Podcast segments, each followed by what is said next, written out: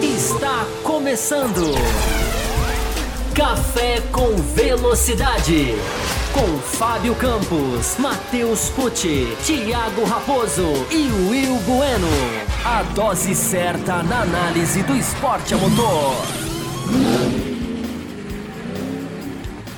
Para vocês que nos assistem aqui no youtube.com/barra Café com Velocidade ou para você que está nos ouvindo no www.cafécomvelocidade.com.br ou nos ouvindo em seu agregador de podcast favorito. Sejam muito bem-vindos a mais uma edição do Café com Velocidade, o seu podcast aí favorito de velocidade. E hoje é semana de corrida, é semana de corrida depois de meses de espera, teremos o retorno da Fórmula 1 em 2022, novo regulamento, novos carros, aqueles carros de 2021 já foram todo pro, todos para o lixo, para a alegria de Fábio Campos, e a gente vai aqui comentar um pouco né, sobre os testes de pré-temporada, sobre as expectativas para essa, essa nova temporada, sobre a, a, última mudança de pilotos que nós tivemos ali é, nessa semana. A gente vai fazer uma geral aí sobre tudo que envolve início da Fórmula 1 de 2022. Então, já chamando aqui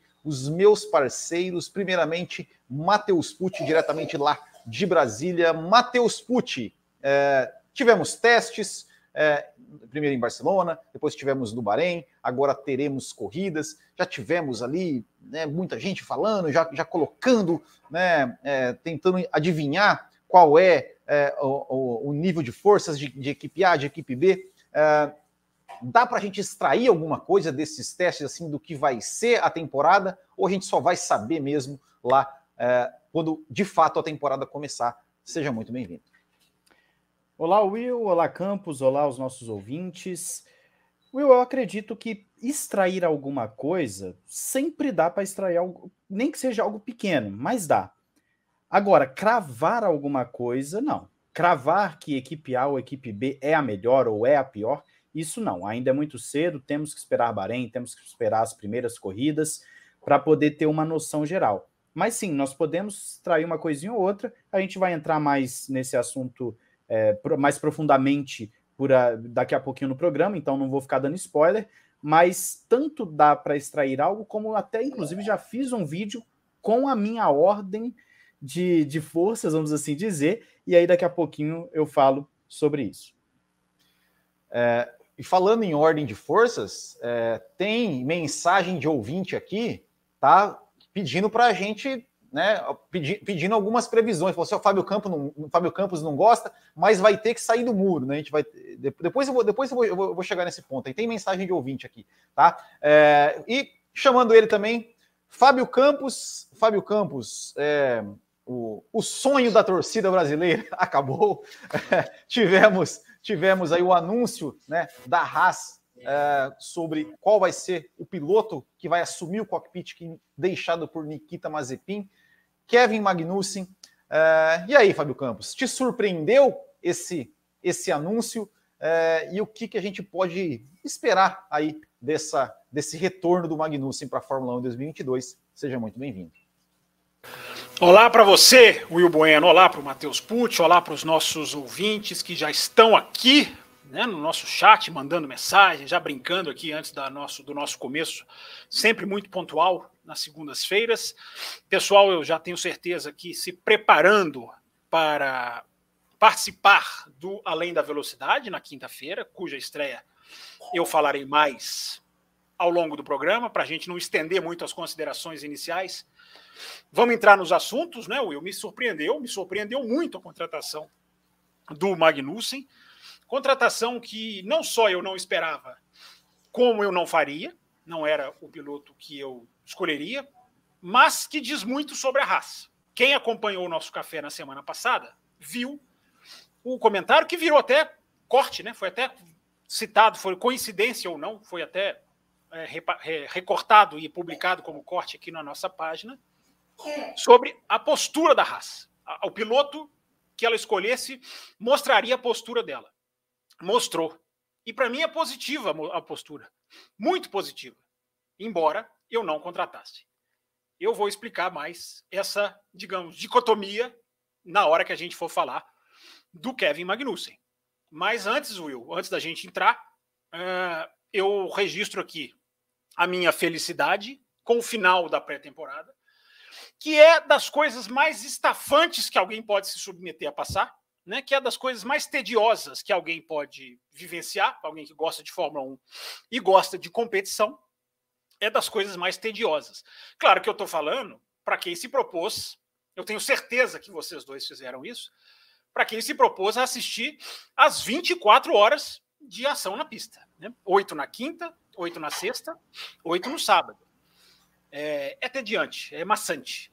O que salva é a expectativa, a curiosidade, a novidade. Claro que essas coisas são muito legais, mas se você tirar isso, pré-temporada é uma das coisas mais, digamos, fosse no meio do ano, até coloquei isso no Twitter, lá no arroba campusfb. Aliás, deixa eu colocar os nossos Twitters na tela aqui. Ó. Quer dizer, só o meu, né? Vocês não colocam o Twitter de vocês, não sei porquê. É, pelo menos o pessoal fica sabendo o nome de vocês. É, eu até coloquei lá, né? Se fosse no meio do ano, três dias do Bahrein, no meio do ano, não valeria um tweet, já que eu estou falando dessa rede social. Mas nesse caso vale porque está todo mundo maluco para saber o que está acontecendo, o que, que, vai acontecer. E nós vamos entrar nisso. Vamos entrar em tudo isso, Will.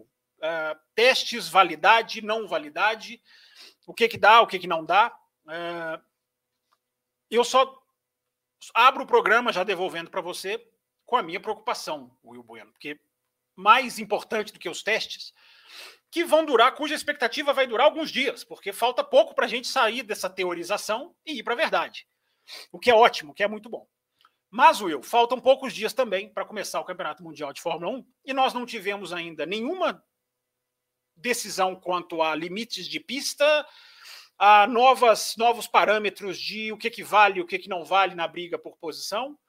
E não tivemos nenhuma pista do que vai ser divulgado, lamentavelmente, só na sexta-feira, que é o que fazer quando uma corrida vai acabar sob safety car ou com um problema de bandeira amarela no finalzinho.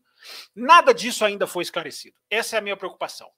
Mas falaremos sobre tudo isso ao longo dessa edição, meu caro Will Bueno, que hoje substitui, até no traje, ele que teve o desprazer de conhecer Tiago Raposo pessoalmente nesse final de semana. Tiveram, deixa eu lembrar, gravaram uma edição extra do Café, que ficou muito legal, inclusive, muito legal, apesar da disfarçatez de insinuarem que eu não participei, sendo que nem sequer me chamaram. E e fizeram muito bem de não me chamar, porque era vocês dois para fazer mesmo. Agora, disfarçatez de que eu não quis participar, fica registrado aqui o meu protesto. Mas ficou muito legal o café extra que vocês fizeram aí, lado a lado, bonitinho, juntos. Agora, aquela qualidade de imagem, depois eu puxo a orelha de vocês fora do ar, que eu nunca vi. Dois especialistas em comunicações e internet com uma câmera tão, tão baixo tão baixa qualidade assim. Que absurdo. É, o, o, problema não era, não era a câmera, era a internet, de fato. Sim, é, mas, tá. mas você viu, né, Fábio, você já, me respondeu, né? É, eu, eu realmente não consegui assistir as 24 horas do teste. Então, um dos motivos foi porque eu estava lá trabalhando, né? Trabalhando. Trabalhando produzindo, com Raposo? A gravação foi à noite. A produzindo conteúdo, né? É, enfim. E queria também aqui deixar um abraço, já mandar um abraço aqui para o pessoal da Ride Speed TV, que estão aqui sempre ali transmitem né, o café com velocidade é, simultaneamente ali com a gente, está sempre aqui transmitindo o nosso café. Então, muito obrigado e um grande abraço para o pessoal do High Speed TV. É, então, sigam lá também, se inscrevam lá no canal do High Speed TV. E para a gente começar, antes da gente começar aqui, só passar o recadinho, né, pessoal? A gente tem um programa de apoiadores lá no Café com Velocidade.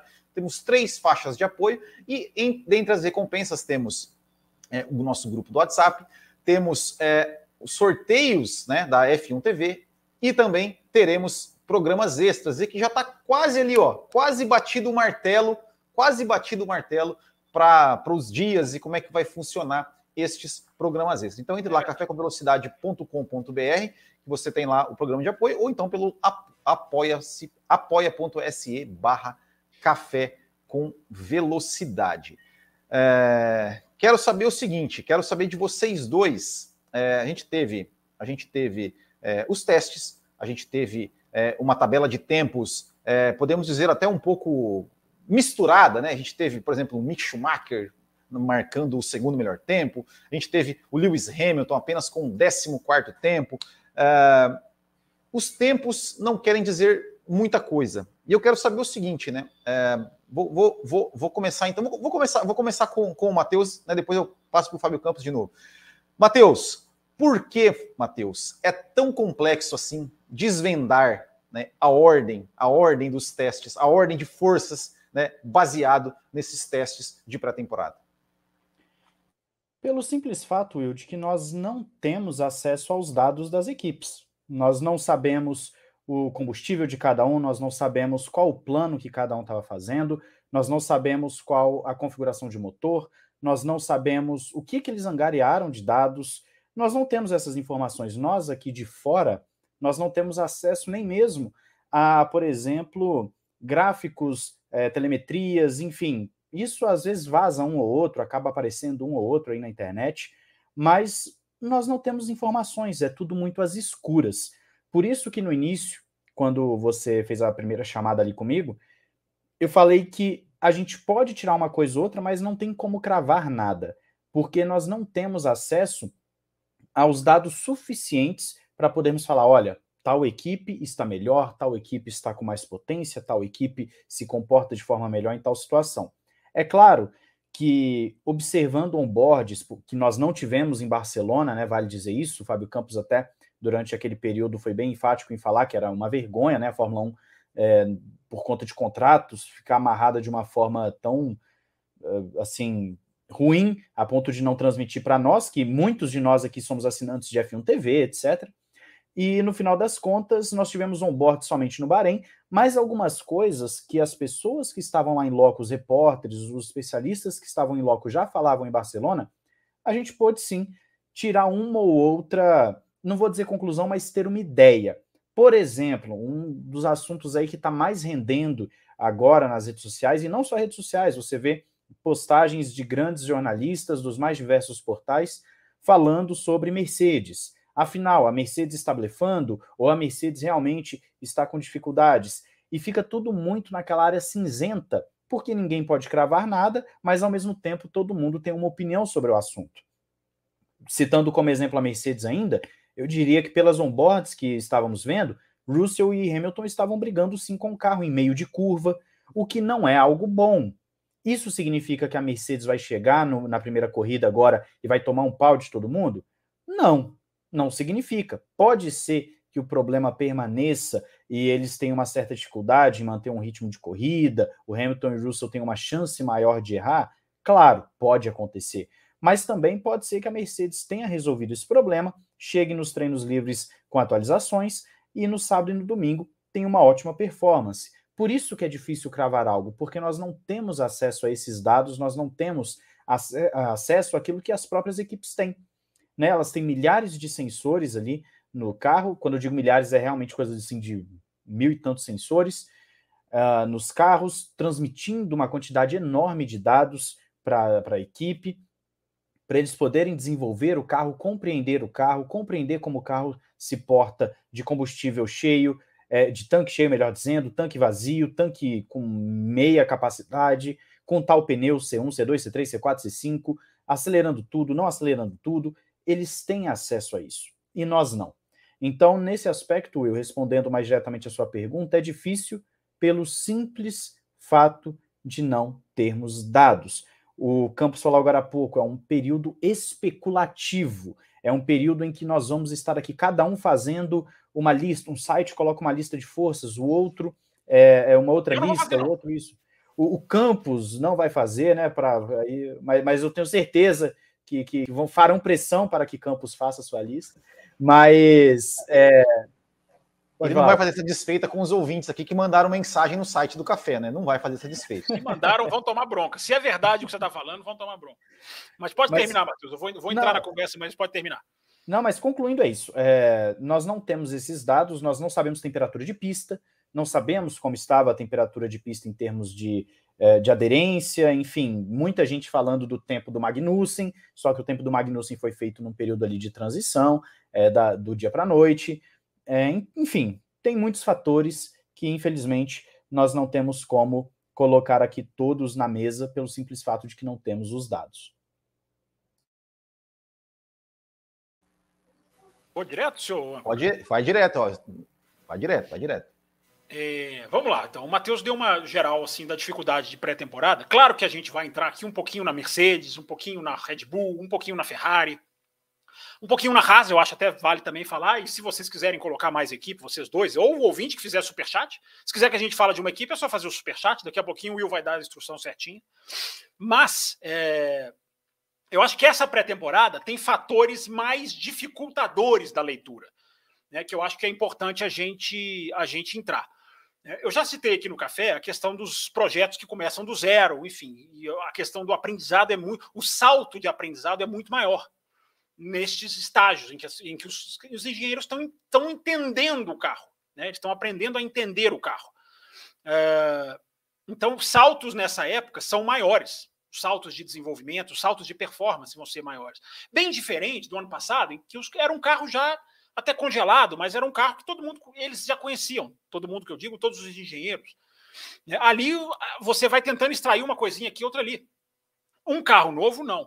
Só que isso tudo ainda é, digamos, é, potencializado é, pelo fator que ninguém conhece o carro. Né? Agora ninguém conhece o carro. Então, isso faz com que o jogo. Eu, eu achei essa, eu não sei de vocês dois. Eu achei essa a temporada mais difícil de se ler, de se fazer a leitura. É porque, vamos lá, por mais que a gente tente eu já vou discordar desse negócio de fazer lista já. Por mais que a gente tente falar aqui, Red Bull, vamos lá, gente, vamos, vamos começar falando português, claro. Red Bull tá bem, parece que tá bem. Ferrari tá bem, parece que tá bem. Mercedes, eu tenho uma visão um pouquinho diferente, mas a gente pode ter uma, enfim, a gente pode fazer avaliação. Daí para baixo, gente, é, eu acho praticamente impossível. Daí para baixo é uma, é uma, é uma, digamos, é uma uh, falta de solidez, digamos, de, de, de amostragem mesmo. Uh, Renault, Alpine, né? Uh, Aston Martin, Williams, a Alfa Romeo, a própria Haas. Eu acho que é absolutamente aleatório que pode, o, que, é, o que é a força dessas equipes pode ser realmente. É como o Matheus falou. Eles sabem, eles sabem muito bem a ordem do pelotão. Nós não sabemos. Aliás, um parênteses, né? A transmissão da, da F1 TV é, em termos de caracteres, eu tenho até elogios para fazer em termos de transmissão pessoal, uh, o lado humano da transmissão. Teve coisa muito interessante, teve entrevistas interessantes. O pessoal voltou a mandar a gente para a cabine. Então passou lá o Alex Albon, passou o Oscar Piastri, uh, passou o Jean Lézy, não sei se o Will viu. Uh, o Will tá com cara de que assistiu cinco minutos da pré-temporada, mas tudo bem.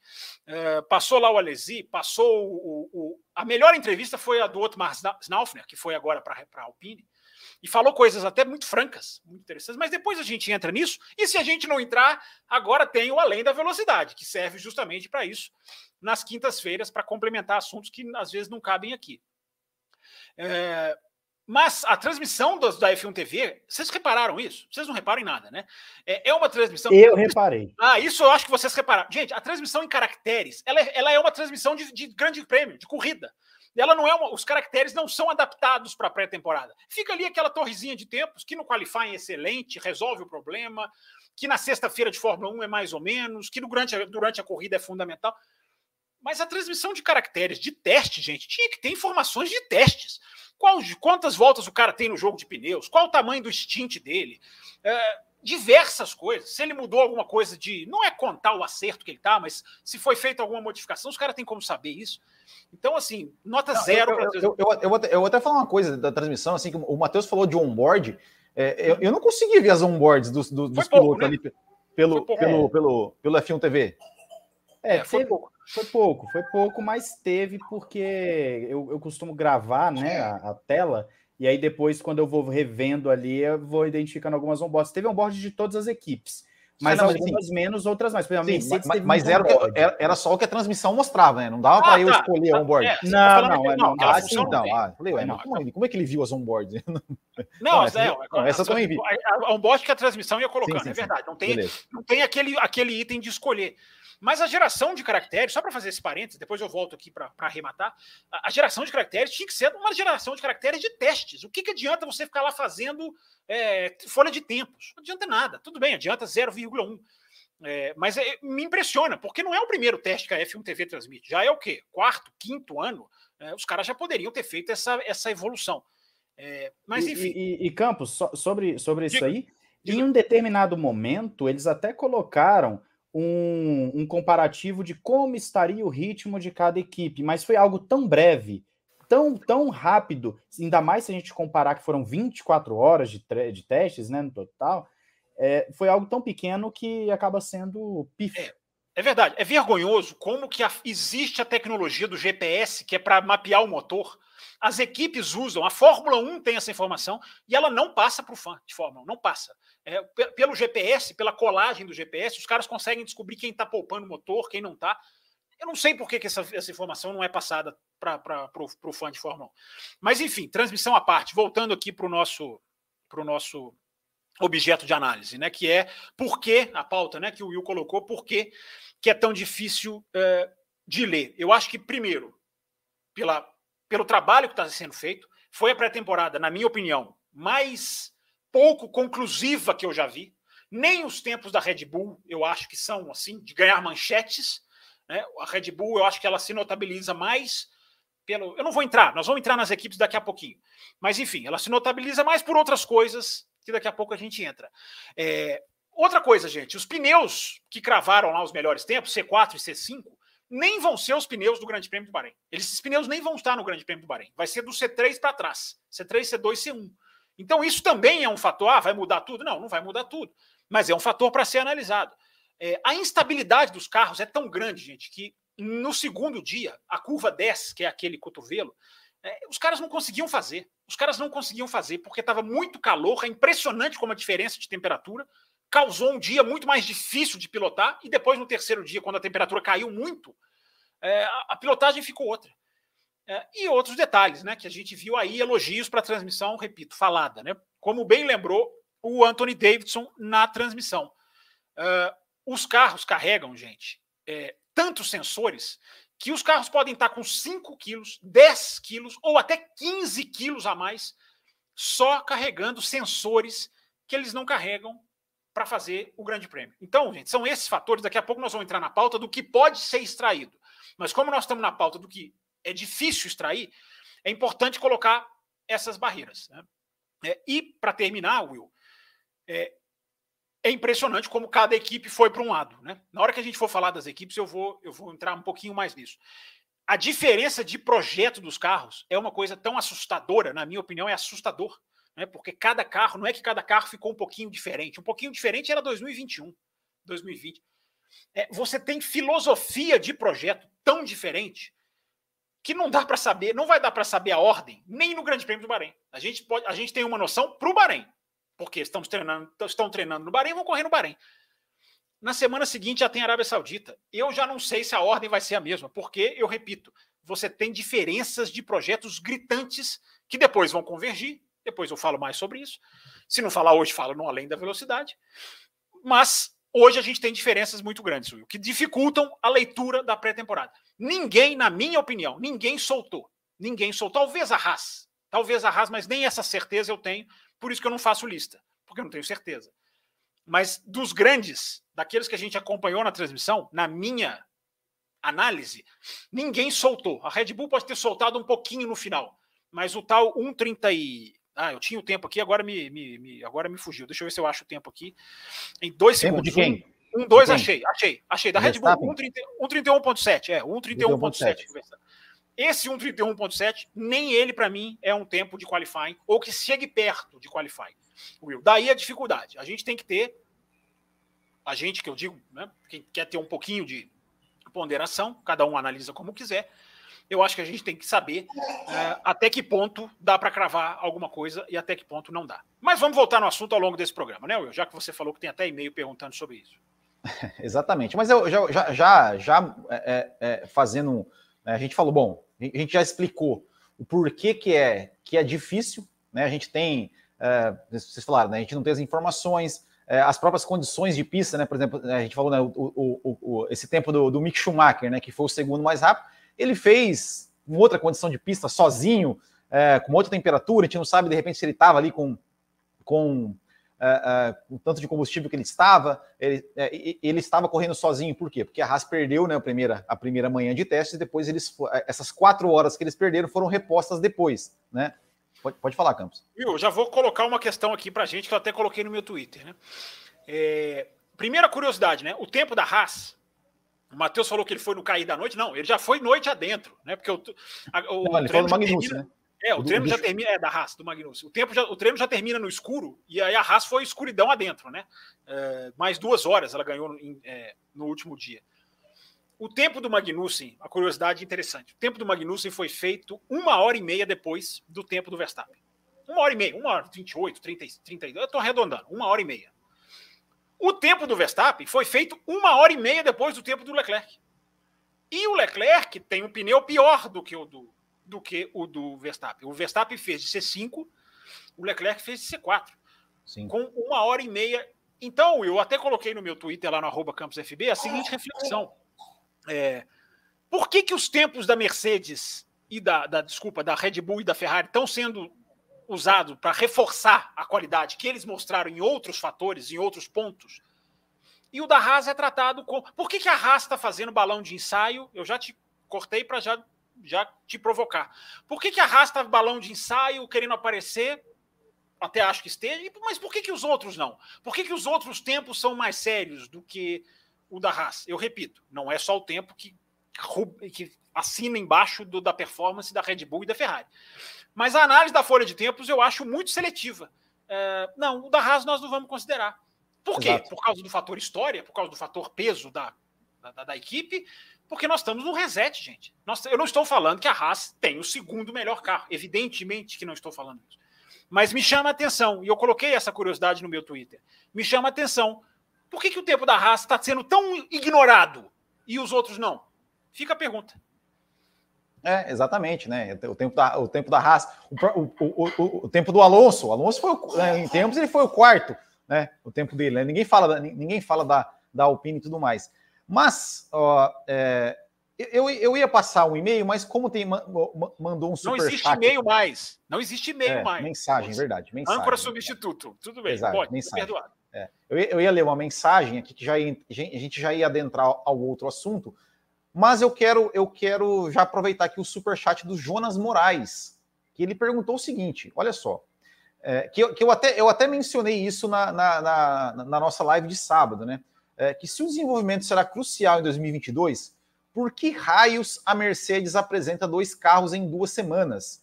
qual Mercedes irá para o Bahrein, A ou B? E, e, e o que eu questionei na, na, na semana, é, no, no, na live de, do, do, sábado, foi exatamente isso. Tá, e aí? É, será, será que em Barcelona a Mercedes achou assim, meu Deus, nosso carro tá, tá, tá muito ruim, precisamos mudar alguma coisa? Ou será que ele falou, não, o carro tá, tá bom, mas acho que dá ainda, dá ainda para melhorar? É, por quê? Por que, que a Mercedes veio com é, em, uma, em, uma, em um teste com um conceito, com um carro, né, um, um, um digamos, uma aerodinâmica ali diferente, é, e depois no Bahrein veio com outra totalmente, totalmente é, até diferente, que chegou a ser até questionada, né, sobre legalidade e tudo mais.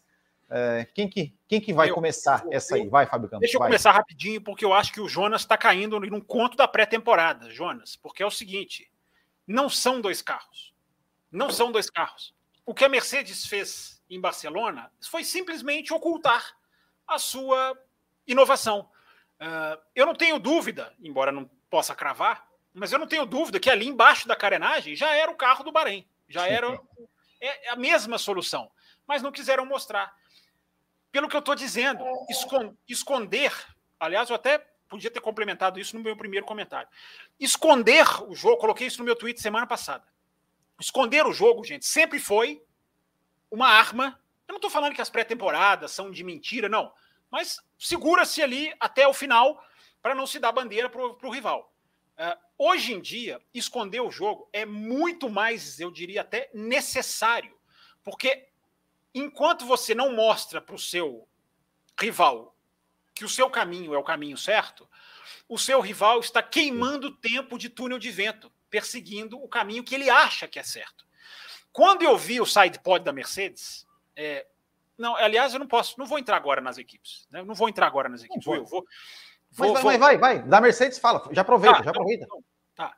Quando eu vi o side pod da Mercedes, eu pensei comigo mesmo, e eu não vou analisar nenhum décimo de segundo que a Mercedes fizer. Porque para mim estava na cara que eles não iriam soltar tudo. Nós vamos entrar. Eles têm problemas, mas eu não estou caindo nessa de estão mal. Primeiro, pelos dados de motor. Uh, os giros do motor Mercedes estão lá embaixo. O Hamilton terminou, eu não me lembro se o primeiro ou o segundo dia, como 13 terceiro na folha de velocidade, do speed trap, de velocidade máxima. Isso não é. Isso não é a Mercedes. É, mas, ô Jonas Moraes, a sua pergunta é boa, só vale você atentar.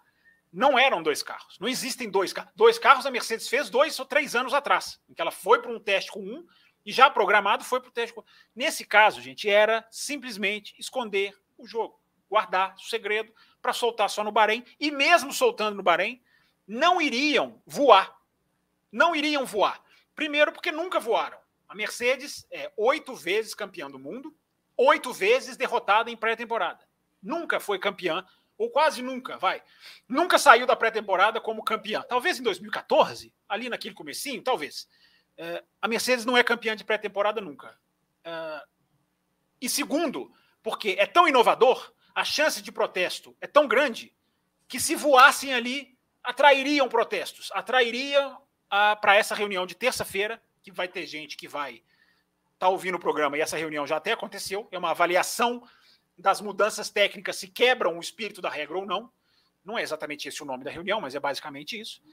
É, não iriam voar, gente. Não, a Mercedes não iria soltar tudo, como, na minha opinião, não está soltando nem de perto, porque não iria chamar atenção na folha. A atenção que ela atraiu nos fotógrafos, ela não iria atrair na folha de tempos, na minha visão. Mas, mas aí, até é, é, pergunta, Matheus, depois até Fábio Campos, se você quiser responder, não, é o seguinte, tá, mas, mas vai esconder um jogo de um carro que você não conhece, ou seja, você, você não conhece um carro, é um carro absolutamente novo, que você tem menos túnel de vento e que, quando você entrou na pista, não só a Mercedes, como todas as equipes, viram que o que eles, o que eles digamos, é, é, que o túnel de vento, por exemplo, não mostrou lá o tal do, do, do purposing, é, então, ou seja, o que eles viram no túnel de vento, opa, na hora que chegou na pista, isso aqui a gente não esperava. Então, é, qual, qual, qual é a vantagem de, de esconder um jogo de um carro que você não conhece, de um, de um carro novo para todo mundo, é, e, e, você, digamos, é, colocar ali, né, como você falou, né, tampar o side pods, mudar o conceito, para esconder o quê? É, é, que, que certeza é essa que eles têm que esse carro já deu tão certo a ponto deles, entre aspas, digamos, quase que sacrificar ali um, um, um, é, é, um, um teste em Barcelona com um carro é, diferente, né? É, para colocar só no Bahrein. Qual, qual, qual, é qual é a lógica disso? Vocês, conseguem me, me, me, me explicar me explicar aqui para o ouvinte? Sim. Eu, sou eu agora? É... Então, na verdade, a lógica eu acredito que é a mesma que faz uma equipe seguir uma filosofia para ter o carro X na pista. Vou citar um exemplo. De acordo com a Tia Binotto, a Ferrari chegou a pensar no conceito do sidepod zero, mas os seus testes, as suas simulações, geraram resultados melhores com o carro que nós temos hoje na pista da Ferrari.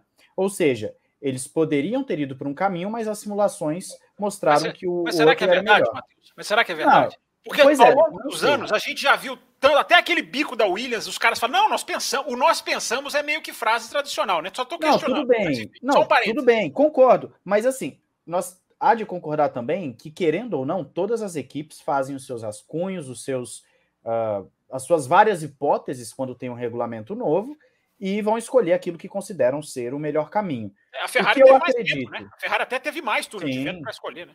O que eu acredito nessa dentro dessa pergunta, tanto do ouvinte quanto o que o Bueno está colocando.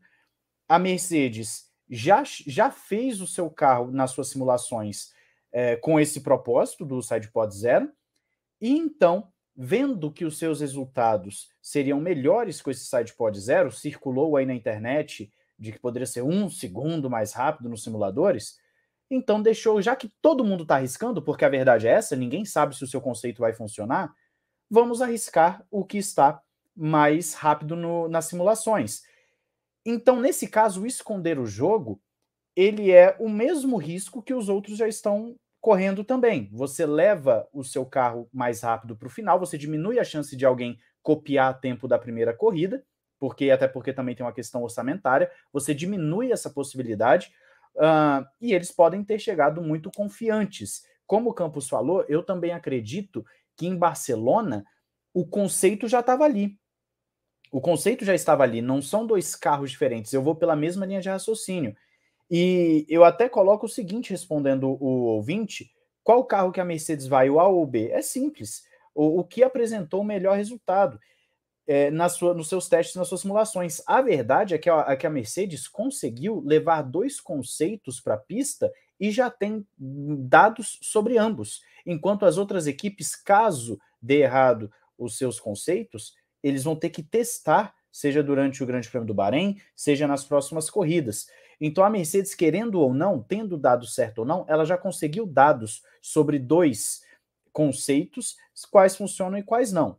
Eles poderiam não estar esperando aqui é o purposing, né, as quicadas que o carro está dando, e realmente a Mercedes tem tido bastante disso, o carro tem sido um pouco agressivo nas curvas, como a gente vê nas onboards, o carro ele faz o slide, né, ele vai, ele vai escorregando mais nas curvas, isso eu acho que ficou bem nítido, mas de qualquer forma, o que é uma questão de acerto, mas de qualquer forma, a Mercedes já chegou com esse pensamento na pré-temporada. Ela não depois não foi depois de Barcelona que ela olhou e falou: "Nossa, vou mudar meu conceito totalmente". Não, de forma alguma. O conceito já estava ali, a ideia já estava ali, a Mercedes já tinha isso pensado, inclusive fala-se que ela pegou o seu conceito dos foguetes, né? Então, a Mercedes não está indo às escuras. A Mercedes não está fazendo algo no chute. Nenhuma equipe faz no chute, ou pelo menos não deveria. Ainda mais a Mercedes, que é uma equipe oito vezes campeã consecutiva, uma equipe que se mostrou forte em todos os aspectos ao longo dos anos. Nas temporadas que ela começou atrás, vamos colocar ali talvez 17, 18 e 21, o segundo semestre dela foi arrasador. Ela simplesmente acabou com a concorrência no segundo semestre. Então é uma equipe que mostra que eles sabem o que estão fazendo. Tem um pessoal muito bom por trás desses carros da Mercedes. Pode dar errado? Pode.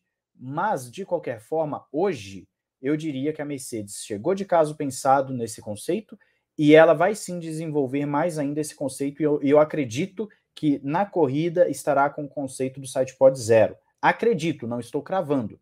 Acredito que estará com o side pod zero. Dá, pelo que está sendo falado, dá muito mais velocidade de reta. O campo citou a tabela de velocidade. A Mercedes não estava entre as mais rápidas, o que leva a crer que nesse aspecto, sim, há um blefe da Mercedes, até porque as equipes clientes da Mercedes estavam rápidas na, nas, suas, na, nas suas respectivas métricas de velocidade. Então, o motor Mercedes tem a potência para entregar ali os seus 300 e tantos por hora. Então, nesse aspecto, é um blefe. Agora, se o conceito em si está sendo mais rápido ou menos rápido, só a Mercedes sabe. Mas que ela foi de caso pensado, isso com certeza. Bom, para a é, gente. Pra... Deixa, peraí, deixa eu responder a sua pergunta. Você falou, você perguntou da questão do. Ah, tá, perdão, verdade. Do esconder o jogo ou não. É, eu acho que a gente tem que esclarecer o que, que é esconder o jogo. Eu acho que nós estamos com uma diferença de conceito aí. É, é, esconder o jogo, gente, não é o cara não treinar. Isso é o que eu entendi na sua pergunta. Não é que o cara não vai testar o que ele tem que testar. Ninguém fica queimando gasolina, ainda mais hoje em dia. É, o esconder o jogo hoje em dia, eu sempre falo para as pessoas, gente, nós temos que, nós, quando eu digo nós, todo mundo, fã, jornalista, nós temos que atualizar os nossos software. É, se existiu antigamente, é outra coisa. Hoje em dia, estão sempre testando alguma coisa. Aí é que eu estou querendo dizer, Will. Eles não vão testar, eu acho que nenhuma das 10 equipes falou assim: vamos testar combustível mínimo, volta de classificação, acerto de classificação. Podem até ter, ter é, faz, feito simulação de classificação, mas aí com que combustível, com que ajuste, com DRS ou não, com qual mapeamento de motor. Então eu acho que a gente tem que esclarecer o que, que é o esconder o jogo. Não é o, o sandbagging, não é isso. Talvez seja a hora da, até da é igual e-mail, né? Seja a hora da gente pegar essa expressão e nunca mais usar.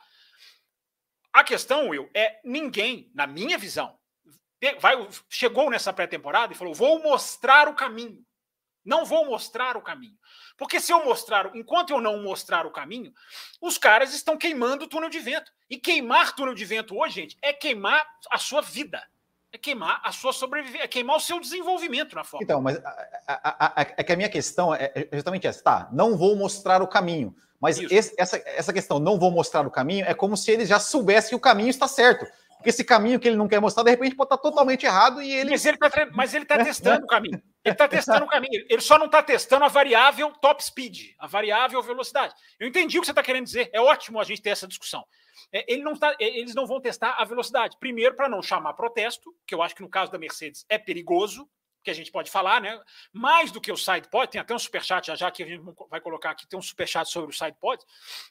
É, mais do que o SidePod, é onde ficou o retrovisor da Mercedes. Isso está sendo amplamente questionado e vai ser discutido nessa reunião de terça-feira. Então, gente, a questão não é não é o esconder o jogo.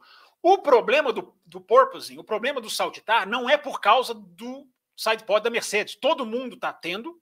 A Mercedes esteve muito em Barcelona. A gente ficou com uma imagem de Barcelona, porque a gente viu um vídeo. Né? Um vídeo. Aí tem a Ferrari e tem a Renault, a Alpine, insistindo em chamar de Renault. Uh, aí a gente ficou meio. Ah, são só essas.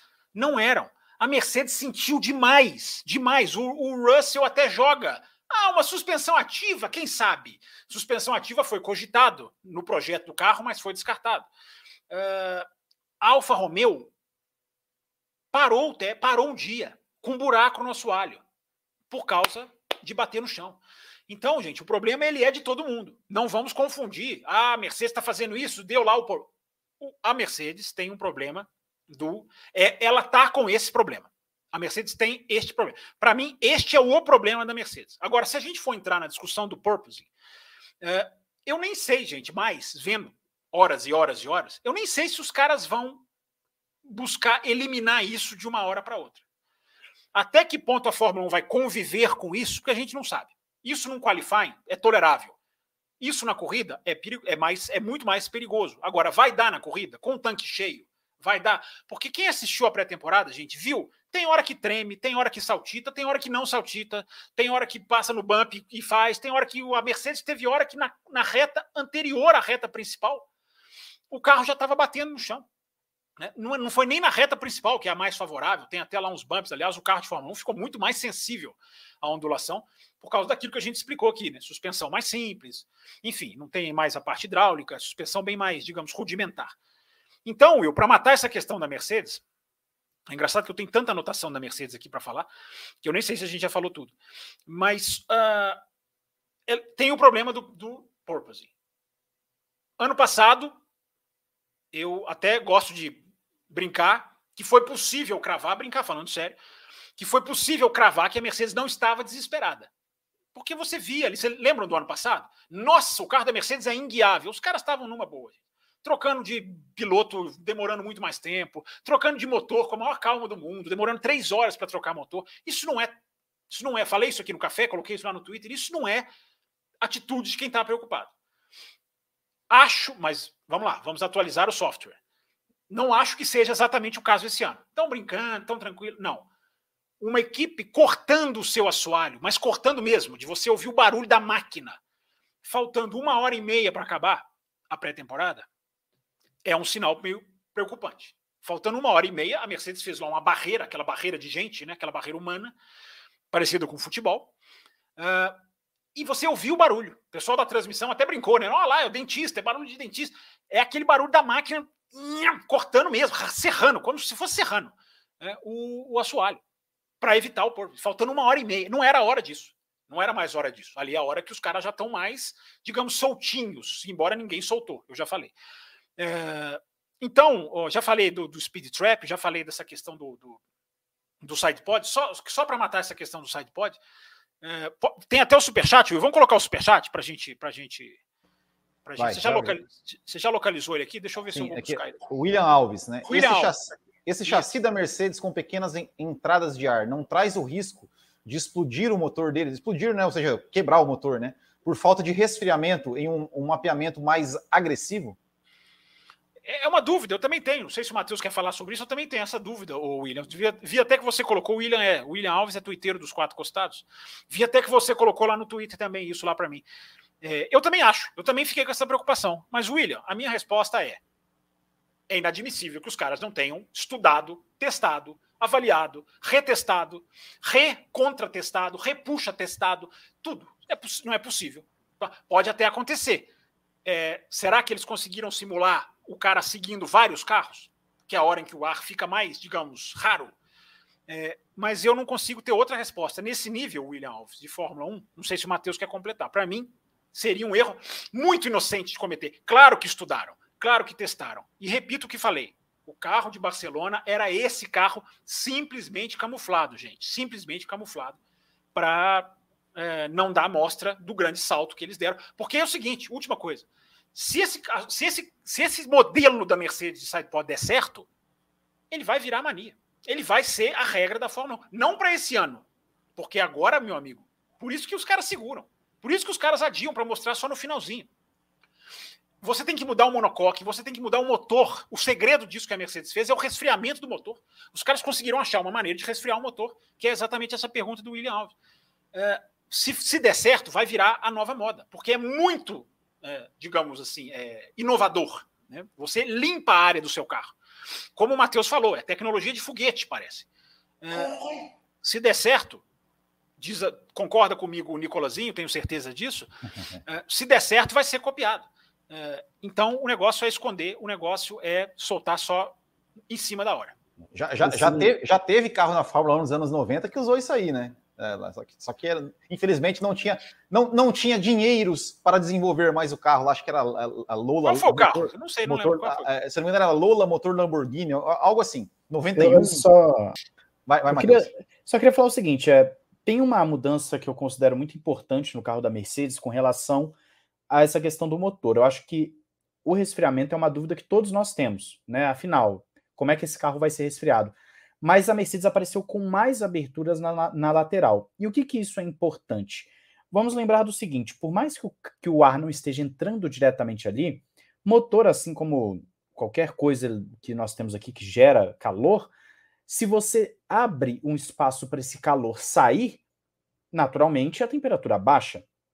Não sei se a Mercedes encontrou alguma outra forma desse ar entrar naquela região de uma forma mais efetiva. Isso nós não sabemos, nós não temos a resposta.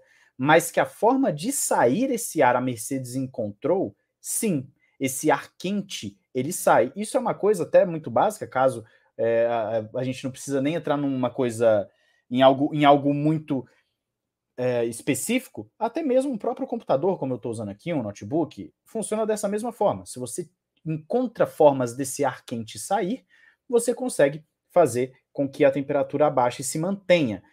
O que o Campos falou é importante. Você tem circunstâncias onde o piloto vai estar perseguindo o outro, o ar fica mais rarefeito, como esse motor vai se portar num México da vida, né? Então, é numa Áustria da vida, que a Áustria, ano passado, nós vimos que a Mercedes não conseguiu andar junto com a Red Bull, depois no México conseguiu, levou atualizações. Mas, enfim, nada impede também que a Mercedes, nesses grandes prêmios em que o ar é mais rarefeito, leve o seu outro conceito com os sidepods. Também acredito que nada impede. Mas, de qualquer forma, é, essa solução, justamente no conceito SidePod zero, ter mais aberturas na lateral do que o carro original, isso já é um sinal do que eles estão pensando. Nós precisamos tirar o calor daqui, nós precisamos tirar o calor que esse motor está gerando. E eu, particularmente, não vi nada de alarmante a nível de motor Mercedes é, estourar ou alguma equipe falar: olha, estamos com problema de motor, pare o carro eu não vi nada de alarmante, e não só da Mercedes, de nenhuma das fabricantes, para ser bem sincero. Os problemas que nós tivemos na. Estava mutado aí o Fábio Campos, acho que ele falou alguma coisa. Continuar? Então, a, é, num primeiro momento, eu não vi nada de alarmante de nenhuma das quatro fabricantes, porque as equipes que, que tiveram problemas foram problemas muito pontuais, não foi nada recorrente.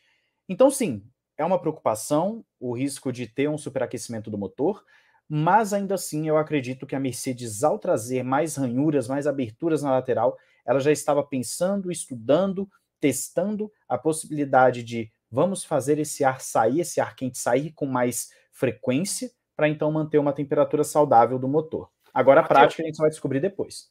Matheus, você sabe o que, que foi o, para Matheus e o William que fez a pergunta?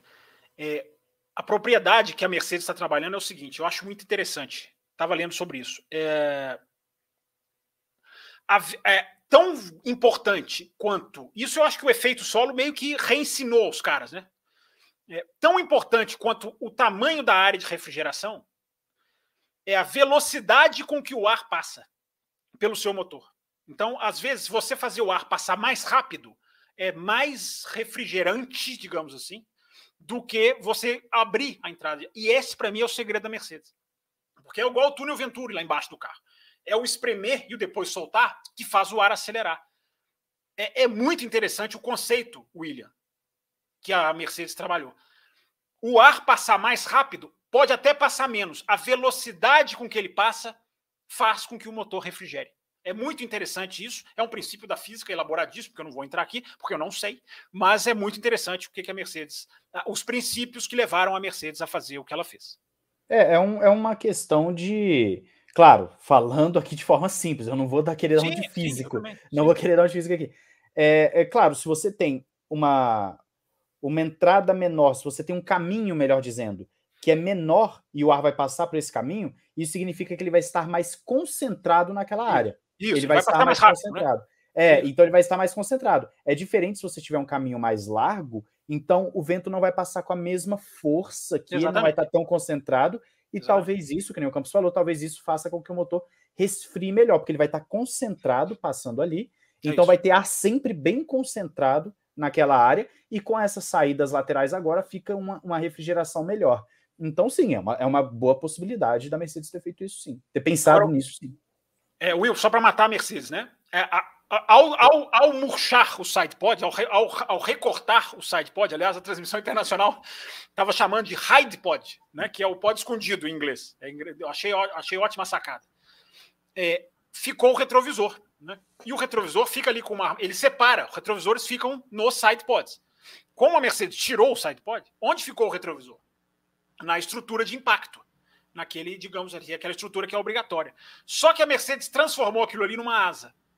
A Mercedes fez ali, colocou ali uns, uns apêndices aerodinâmicos que outras equipes têm, e aí é onde a Mercedes vai se depender. De, de, Diga. Eu, eu, eu, eu, até posso, só, só, rapidinho, deixa eu só passar aqui uma mensagem do, do ouvinte, que está falando justamente isso, assim, sobre a questão é, dos protestos, né? Ou seja, se, se aqui é, é o, é o hum. Sync Header, né? Grande Sync Header. É, ele ele está perguntando assim sobre a questão né, da, da, da, das equipes questionarem essa solução é, da FIA, né, que tem uma asa né, disfarçada, é, e se, se, se, de repente é, as, é, isso começar a gerar protesto em cima de protesto, e de repente de uma hora para outra a FIA falar né, que olha, isso aqui é ilegal, é, se isso pode gerar algum tipo de reação mais extrema da Mercedes, ele, ele até chegou assim né, a ponto de, de ameaçar sair da categoria, ou se não é para tanto, ou, ou, Continuando o seu raciocínio, é, retrovisor, tal, é, é, regulamento, protestos, ótimo, ótimo. Como, como, como, como que isso pode se desenrolar aí ao longo do, do, do campeonato? Você está substituindo o âncora e elevando o nível, né? Tomara que o âncora esteja assistindo e sabendo que ele tem que ter não a sua perspicácia. Você encaixou certinho, você puxou o e-mail certinho. Ah, o e-mail não, não é e-mail. Mensagem. Mensagem. É... Vai haver essa análise. Eu não estou nem dizendo, não sei se vai haver algum tipo de protesto mais forte, enfim, de, de, de digamos, de, é, de virem atrás da Mercedes de alguma maneira mais incisiva. É, agora, a pergunta é boa, eu vou puxar a orelha do Sink Header no final, e vou, mas vou pegar o que é legal da pergunta dele. A Fórmula 1 hoje Ross Brown já falou isso, o Pat Simons estava falando isso. Aliás, o Pat Simons andou pelo grid ali com, com pelo pit lane com o Ted Kravitz e foi falando umas coisas legais. Né? Ele falou uma frase que eu acho muito legal, que eu gostei bastante. Ele falou assim: olha, quem sabe um dia o DRS não esteja no carro só para fazer ultrapassagem contra retardatários. Quem sabe um dia. Né? É, mas enfim, eu, um parênteses, parênteses dentro do parênteses. É, o, o sistema de governança da Fórmula 1, que o Ross Brown fala e o Pat Simon estava dizendo, é, hoje, hoje ele tem o seguinte a seguinte atualização. Se houver alguma coisa feita fora do espírito da regra, ou alguma coisa que faça, vá prejudicar a ideia de facilitar um carro seguir o outro, esse, isso pode se entrar em votação em qualquer momento da temporada, essa é a diferenciação, e aí isso, a, tal, a tal inovação pode ser proibida. Né? Então existe esse sistema de governança hoje, Sync Header. Uh, e aí, agora, a FIA tem que ficar. O que é esse sistema de governança? A FIA vota, a Fórmula 1 vota, FIA e FOM? FIA e Fórmula 1, e as 10 equipes votam. Uh, o voto da Fórmula 1 tem peso 10, o da FIA tem peso 10, ou seja, 20, e vai até 30, porque cada equipe tem o valor de 1. Cada equipe conta como um voto. Precisa de 28 em 30 para se proibir alguma coisa que vá contra o espírito do regulamento. 28 em 30, ou seja, a Fórmula 1 tem que sim, a FIA tem que sim, e oito equipes têm que falar sim. O grande X da questão, gente, é se isso vai ser bem usado ou não. Se qualquer coisa vai entrar nisso, se uma vantagem que dê, uma inovação que dê uma vantagem competitiva, talvez até o side pode da Mercedes. Se algo que der uma vantagem competitiva vai ser colocado em votação, vai ser usado só para o que quebrar o espírito da regra, enfim, esse é o sistema de governança da Fórmula 1 que vai passar por esses grandes desafios a partir de agora. Porque tem essa, esse sistema que pode abolir qualquer coisa a qualquer momento do campeonato. Essa é a diferenciação. Antigamente tinha que esperar o Conselho Mundial e não sei o quê, e o telegrama passar no aeroporto. Agora não tem isso. Agora os caras vão reunir e votar. Então, Sink Header, os... não sei até que ponto vão os protestos pela asa da Mercedes que é uma asa. Ela fez ali uma asa, o que é um suporte de segurança, que é a barreira para proteger o impacto é, lateral, virou uma asa. Vão permitir ou não? Cabe à Fórmula 1 decidir o seguinte: é uma vantagem competitiva ou é uma vantagem que estraga o espírito da regra de não prejudicar o carro de trás? Ao resolver isso, eles resolvem a questão. Agora vai, respondi a sua questão, o Sinkhead, agora vai o meu puxão de orelha em você. Ninguém vai abandonar a Fórmula 1 por causa disso, Sinkhead. Não caia, Sinkhead, nessa, nesse pensamento das redes sociais de achar que equipes saem da Fórmula 1 como se sai de grupo de WhatsApp. Não sai, Sinkhead. Não se esqueça que a Mercedes acabou de vir de um campeonato em que ela entende que o campeonato foi tirado dela por um mau uso do regulamento. Se a Mercedes não saiu, não vai sair por causa disso. Porque ganha, porque vai ter lucro a partir de agora, né, Matheus? Vou passar para você. Rapidinho, porque vai rapidinho. ter lucro a partir de agora. Antes, antes do Matheus. E, por, e porque, só, só para complementar, e porque existem uma coisa, Sink Header, chamada contratos. Ninguém vai falar rasgou o contrato e vai embora da Fórmula 1. Os caras têm contratos para anos com o patrocinador. Ninguém abandona a Fórmula 1 de uma hora para outra, Sink Header. Não caia nessa conversa de redes sociais, seu Sink Header. Ora, Ó, spoiler do Drive to Survive, última frase da série. Não, não vai me dar spoiler, eu não assisti nada. O Toto Wolff fala assim: todas as equipes em 2022 serão nosso alvo. Vai, Matheus. É, eu quero fazer aqui, é, eu acho que três comentários, já nem lembro quantos comentários quero fazer. Primeiro, começar pelo final do Fábio Campos aqui. As equipes não saem da Fórmula 1 como sai de grupo do WhatsApp. Renault sai e Honda sai. Fazendo não uma brincadeira não aqui. Não foi de uma hora para outra, não foi por causa de um não, problema aqui outro ali. Não, tô brincando, tô, tô brincando, tô brincando. E, e eu digo mais, a Renault e agora Alpine... vão ter lucro, Matheus, agora que o dinheiro vai começar é, a ganhar. agora a Renault Alpine, ela sai, entra, sai, entra, sempre faz planejamento para A Renault até vence. tem perigo mesmo. A Renault Mas tem perigo. Eu... Se o carro for ruim, eu acho que tem perigo de sair. Mas é, o outro detalhe que eu queria falar aqui é sobre a Kikado, né, o purposing. É, mas antes disso, só falando aqui, passar rapidamente, o Kumatura mandou o superchat falando como tudo isso afeta o Grêmio, é ah, é uma é? brincadeira né, do, do, do Eu respondo, eu respondo, eu só respondo, eu só respondo. É, é. Kumatura, quando a gente falar de Fórmula 2, B, a gente responde essa. Pronto. Ixi, essa aí os gremistas vão. vão eu não estou entendendo absolutamente nada do que vocês estão falando. Nós temos 58 minutos de programa e eu gostaria de pedir que o Matheus continuasse. Eu vou. Então, eu queria fazer um breve comentário sobre o Purpose, porque eu vi um comentário aqui no, no, no chat, não foi um super chat, mas eu acho que é relevante a gente trazer aqui, é, falando o seguinte: foi do Alexandre, se não me engano, do Alexandre Rodrigues, ele falando é, que não faria sentido uma equipe esconder o jogo no sentido do purpose em si, do carro ficar quicando, sendo que isso pode afetar a estabilidade do carro, pode dar, gerar algum tipo de dano. E eu devo dizer que concordo, eu concordo com essa linha de raciocínio.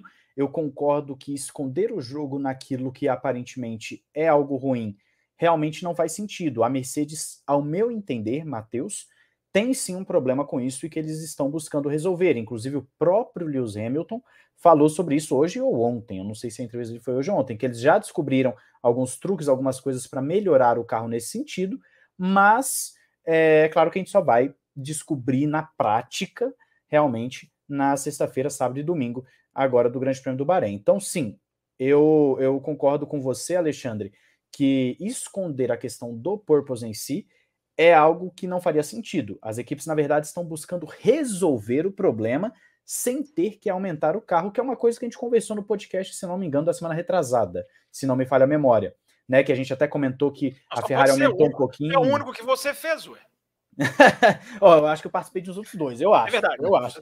Tá doido, dois, Mas dois. o, o, é, que a gente até falou que a Ferrari tinha aumentado o, o, a altura do carro, mas que isso não deveria ser uma solução definitiva, porque faz com que você perca um pouco da sua performance, ali, principalmente nas retas, mas a Ferrari teria ganho performance nas na curva de baixa. Então, é um jogo de toma lá da cá, que as equipes com certeza estão estudando para poder uh, resolver o problema da forma a não perder performance, pelo contrário, a ganhar performance né? Eles não fazem somente não visando perder, mas sempre visando também ganhar performance, que é o principal. Então, esses comentários que eu queria fazer nesse sentido. É, rapidinho, rapidinho, assim, essa entrevista do Otmar Snaufer lá na cabine da F1 TV foi muito legal e ele falou do Purpose e ele falou duas coisas muito interessantes.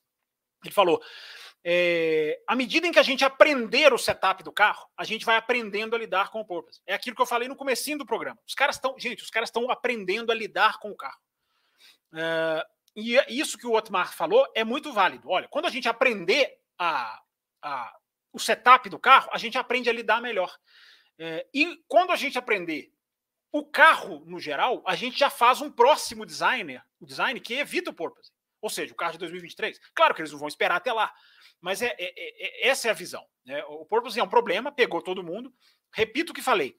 Não sei se vai ser resolvido é, de uma hora para outra. Acho que as equipes vão lidar com ele o máximo que puderem. É, não é deixar bater forte. Alguém está falando no chat aqui, mas não é perigoso. É perigoso, claro que é. Né? Ninguém, vai, ninguém vai deixar fazer. Mas eu acho que vão tentar lidar com ele de uma maneira que seja. E ninguém vai subir o carro. O Matheus estava falando. Os caras subir o carro resolve. Gente, essa frase, quem deu, outro que deu entrevista, não lá na cabine, mas é o microfone lá embaixo no paddock foi o Fred Vasser. O Fred Vasser falou uma frase muito curiosa. Ele falou assim: Não, resolver o problema do Purpose é muito fácil. Agora, andar mais lento é muito fácil. Entendeu? Ele falou: É muito fácil, resolve, mas você anda mais lento. Então, ninguém vai subir o carro pura e simplesmente. Vão tentar subir um milímetro, aí vão testar. Vão tentar fazer um buraquinho ali no assoalho, aí vão testar. É isso. É por isso que a Mercedes estava serrando o seu assoalho. Vão tentar fazer. O Gary Anderson deu uma sugestão de que se pegar a metade, a metade traseira das duas partes do assoalho e subir 10 milímetros, mata o porpoise. É, não sei, ele é engenheiro. Enfim, existem soluções, existem é, caminhos que os caras vão chegar lá. O porpoise, em uma hora, ele vai desaparecer. Mas subir o carro, que é como faria ele desaparecer de uma hora para outra, ninguém vai fazer. Porque você subir o carro, você está subindo o seu tempo de volta. Isso ninguém vai é, fazer. E, e, um dado interessante, né, Campos, que nessas entrevistas aí de, de trackside, é, se não me falha a memória, foi o Piastre. Eu posso estar até enganado, pode ter sido o Pietro, mas eu tô com o Piastre na cabeça aqui falando.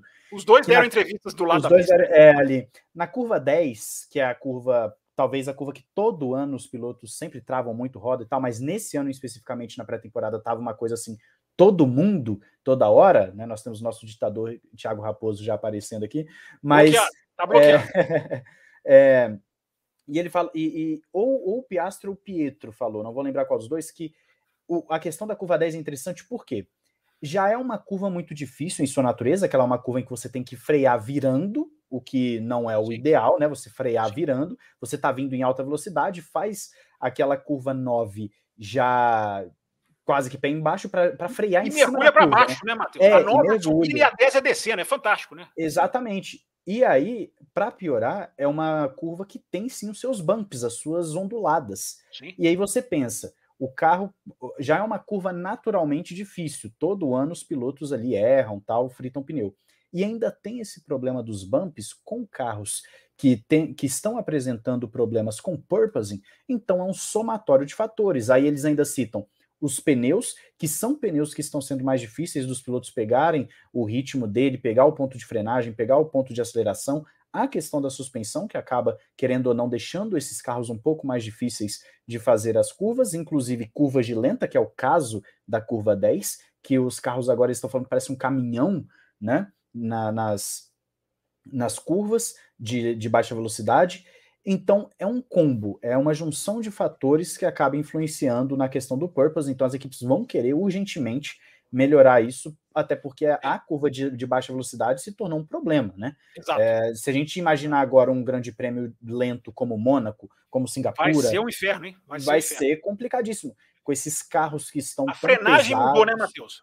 Matheus, a frenagem Sim. mudou completamente, deu para perceber isso. Né? O modo dos Sim, caras frearem, o freio é maior, o freio é mais pesado, a roda é maior, o pneu tem uma parede menor, 18. Enfim, a frenagem mudou completamente. Um dos primeiros comentários que eu vi, é, ainda em Barcelona, acompanhando né, os comentários do pessoal da Auto Esporte que estava cobrindo, é, de que alguns pilotos estavam mudando seu estilo e eles citaram principalmente o Verstappen, que estava tendo uma, uma uma pilotagem mais suave com o carro, acelerando e freando de forma mais suave. Para você ver, um cara que é agressivo, um cara que tem uma pilotagem agressiva, sendo mais suave para poder se adaptar a esses novos carros. Vamos embora, Will. Bom, para começar aqui, só falando né, do, do Raposo, que a gente já combinou aqui no nosso chat privado, que não temos hora para acabar, porque a nossa pauta é longa. É, e aí. É, Hoje vamos madrugada dentro, hein? Exato. Campos e Matheus. Mensagem do Tiago Coelho. Este é minha primeira mensagem. Acompanho vocês desde 2020, mas não sei por que não havia mandado antes. Mas a pergunta é bem simples, né? É, o que dá para tirar de informação? É, ou seja, dá para tirar alguma informação da pré-temporada? E se sim, quais informações aí a gente pode tirar? A gente já, já, já explicou aqui que é que é, é, é, por que é tão difícil tirar informações, mas ok, é difícil, mas Isso. quais informações não pra, dá, dá para tirar de uma pré-temporada? Boa, vamos lá, quem começa? É, pode ser eu? É... Vai. Vamos lá. Boa pergunta, boa pauta para a gente entrar no equipe por equipe. Vamos lá. Embora a Mercedes a gente já tenha falado, né? Mas enfim, já a gente entrar nas outras, as outras que vale a pena mencionar. É, essa questão dos. A gente já matou um pouquinho dessa pauta. Né? Essa questão dos freios, que o Matheus falou, essa questão do carro em curva de baixo. O carro é uma coisa em curva de baixo e uma coisa em curva de alta. Em curva de alta, o efeito solo tá lá, segura o carro, os caras conseguem né, é, fazer a curva de alta em altíssima velocidade. Em curva de baixo, o carro está muito solto, porque a suspensão é muito dura, a gente já falou isso aqui várias vezes, e o efeito solo, ele, ele, ele, ele, ele digamos, ele rende é, com a velocidade lá, que a gente acabou de falar dos túneis Venturi, a gente acabou de falar do ar, quanto mais rápido, melhor ele age. E, velocidade, e no carro com curva de baixa não está tendo nada disso.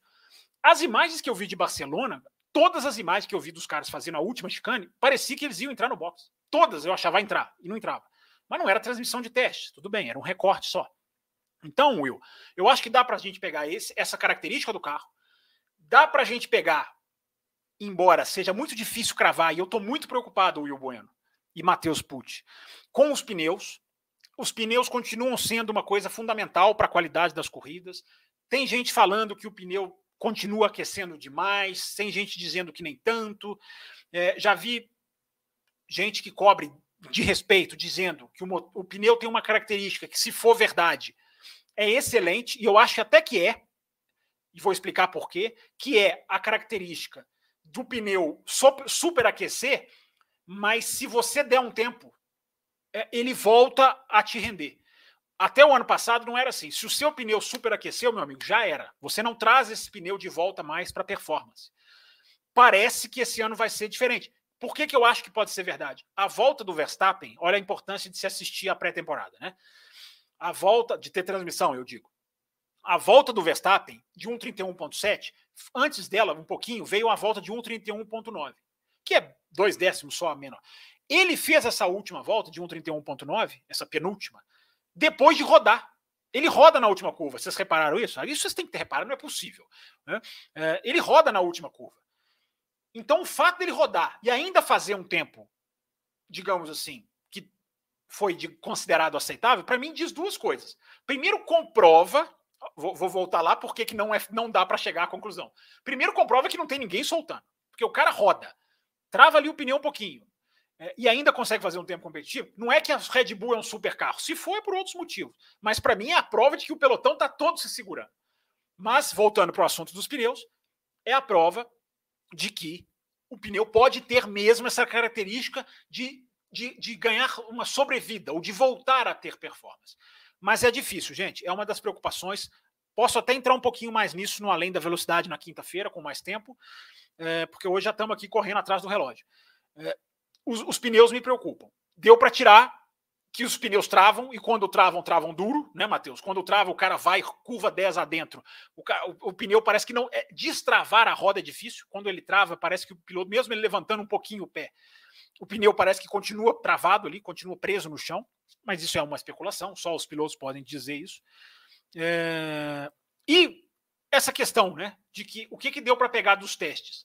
10 equipes, 10 caminhos diferentes, 10 soluções diferentes, 10 criatividades diferentes. É impressionante. A Williams tem um side pod também super espremido, super zero. Ela só tem a entrada ali diferente da, da, da Mercedes. O resto ali é quase como se fosse igual. Uh, cada, enfim, a, a Alpha Tauri é diferente da Red Bull, muito diferente da Red Bull. Impressionante, né? Os caras não, eles não, eles não copiam um ao outro, é, desde que a Alpha Tauri existe, como Toro Rosso. E é aquele negócio, só para matar, Will, assim, é, eu vou usar um exemplo, até anotei aqui para usar um exemplo, da Rosa dos Ventos. Vocês dois sabem o que é a Rosa dos Ventos? Se vocês não souberem o que é a Rosa dos Ventos, vocês mataram aula. Por exemplo, vamos, vamos lembrar da Rosa dos Ventos, que é aquela dos pontos cardeais. Né? Norte, Nordeste, Noroeste. Né? Isso, para mim, é a Fórmula 1 de 2022. Cada um foi para um caminho. Um foi para Norte, um foi para Nordeste, um foi para Leste, um foi para Sul, um foi... Por que, que eu estou usando a, a, a, Rosa dos Ventos como referência? um dos, um dos caminhos vai ser mais certo. Um dos caminhos vai ser mais apropriado. Com o passar do tempo, muito para 2023, mas ao longo de 2022, quem foi para o lado oposto, vamos supor que o lado norte acertou, Red Bull, Ferrari, seja quem for, quem, foi, quem apontou a seta para o sul vai ter que virar. Ou seja, vai ter que mudar o seu projeto, vai ter que atualizar.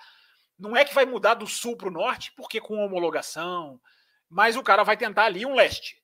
O cara que foi para o. Vamos supor que o norte está certo. O cara que foi para o nordeste, ele não vai fazer uma mudança radical. Ele pode fazer uma coisinha aqui, ele está mais ou menos no caminho certo.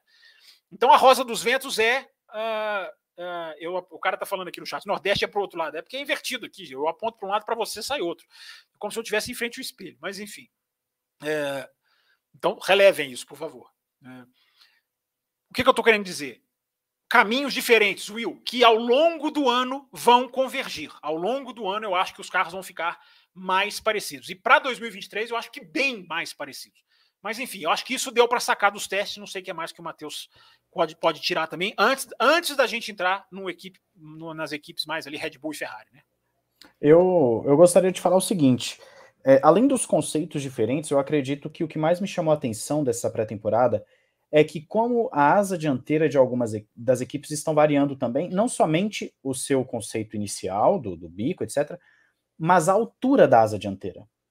Por exemplo, carros como Aston Martin e AlphaTauri têm a sua asa dianteira com maior espaçamento para o chão do que de outras equipes.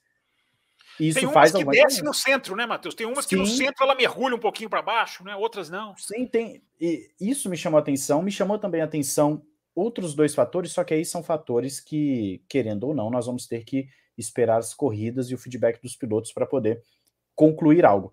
Primeiro, uh, os, os, pilotos falando que conseguem agora é, conduzir atrás do outro de forma mais próxima. Leclerc falou sobre isso, Norris falou sobre isso, Russell falou sobre isso. Eles conseguem andar mais próximo, porém, mesmo sendo teste, não estando usando toda a sua capacidade, já começa a se falar que tem menos vácuo. Tem menos vácuo, e então o, o, você não conseguiria mais, com a mesma facilidade das gerações anteriores de carros de Fórmula 1, é, pegar o vácuo e ultrapassar alguém, porque está gerando menos vácuo. Outro ponto que me chamou a atenção, ainda falando sobre, sobre vácuo e sobre, sobre asa, etc., essas questões da perseguição, é que as equipes também, mais uma vez, não sabemos combustível, não sabemos motor, mas eu tenho reparado que 100% das vezes em que estavam na reta principal, com DRS, o carro de trás, mesmo com o DRS aberto e o da frente sem DRS, o de trás sofria para fazer a ultrapassagem. Também tive essa sensação. Ele, ele, ele, demorava mais do que o normal, né, Campos? Ele, ele o que é muito bom, né? O que é muito bom. Porque o, o, o, medo que eu ia terminar. Aliás, eu vou terminar o programa com essa mensagem, mas vai lá, para não te cortar. Eu também tive essa impressão. Também tive essa impressão. Pois é. Então eu tive essa sensação de que não vai ser mais aquela coisa de abrir o DRS no meio da reta já fez a ultrapassagem. É claro, Pode ser que chegue na corrida e seja a mesma coisa do é, ano passado? Pode eu ser. Eu fico sempre na dúvida, Matheus, do carro da frente, né? Até que ponto é... esse carro da frente também tá ali dando tudo, né? Até que ponto, cara. Mas, mas chamou atenção justamente por o da frente estar sem DRS aberto. Isso é que chamou atenção. O de trás com o DRS. E, e, eu parto do princípio, né? Claro, eu não sou piloto, mas eu parto do princípio que se o cara tá vindo atrás com tudo, com o DRS aberto querendo, e sabendo que o outro tá com o DRS fechado, é porque ele quer ultrapassar. Ele quer passar para abrir uma volta limpa ou o que for, né? Mas é, isso chamou atenção. Então, são aspectos. Eu, eu, poderia entrar aqui na questão dos pneus, mas o Campos já falou tudo que eu falaria também sobre pneus, etc. Acho que não tem muito o que falar sobre isso.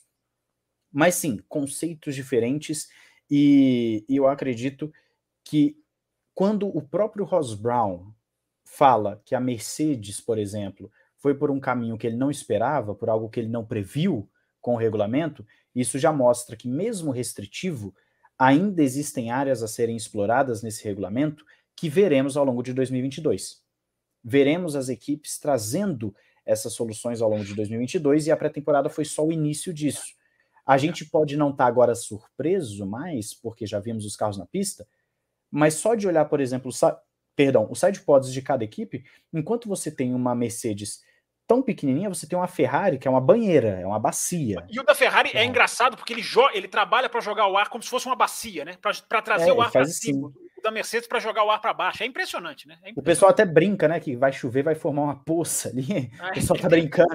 vai formar uma banheira. Formar... Não, já fizeram a montagem do Bottas, não tem o Bottas na banheira no Drive já fizeram a montagem do Bottas ali, tomando banho. Né? Pois é, é uma. Então, os conceitos, eles vão sim, como o Campos falou, em algum momento vão convergir, porque as equipes vão ter um caminho a seguir.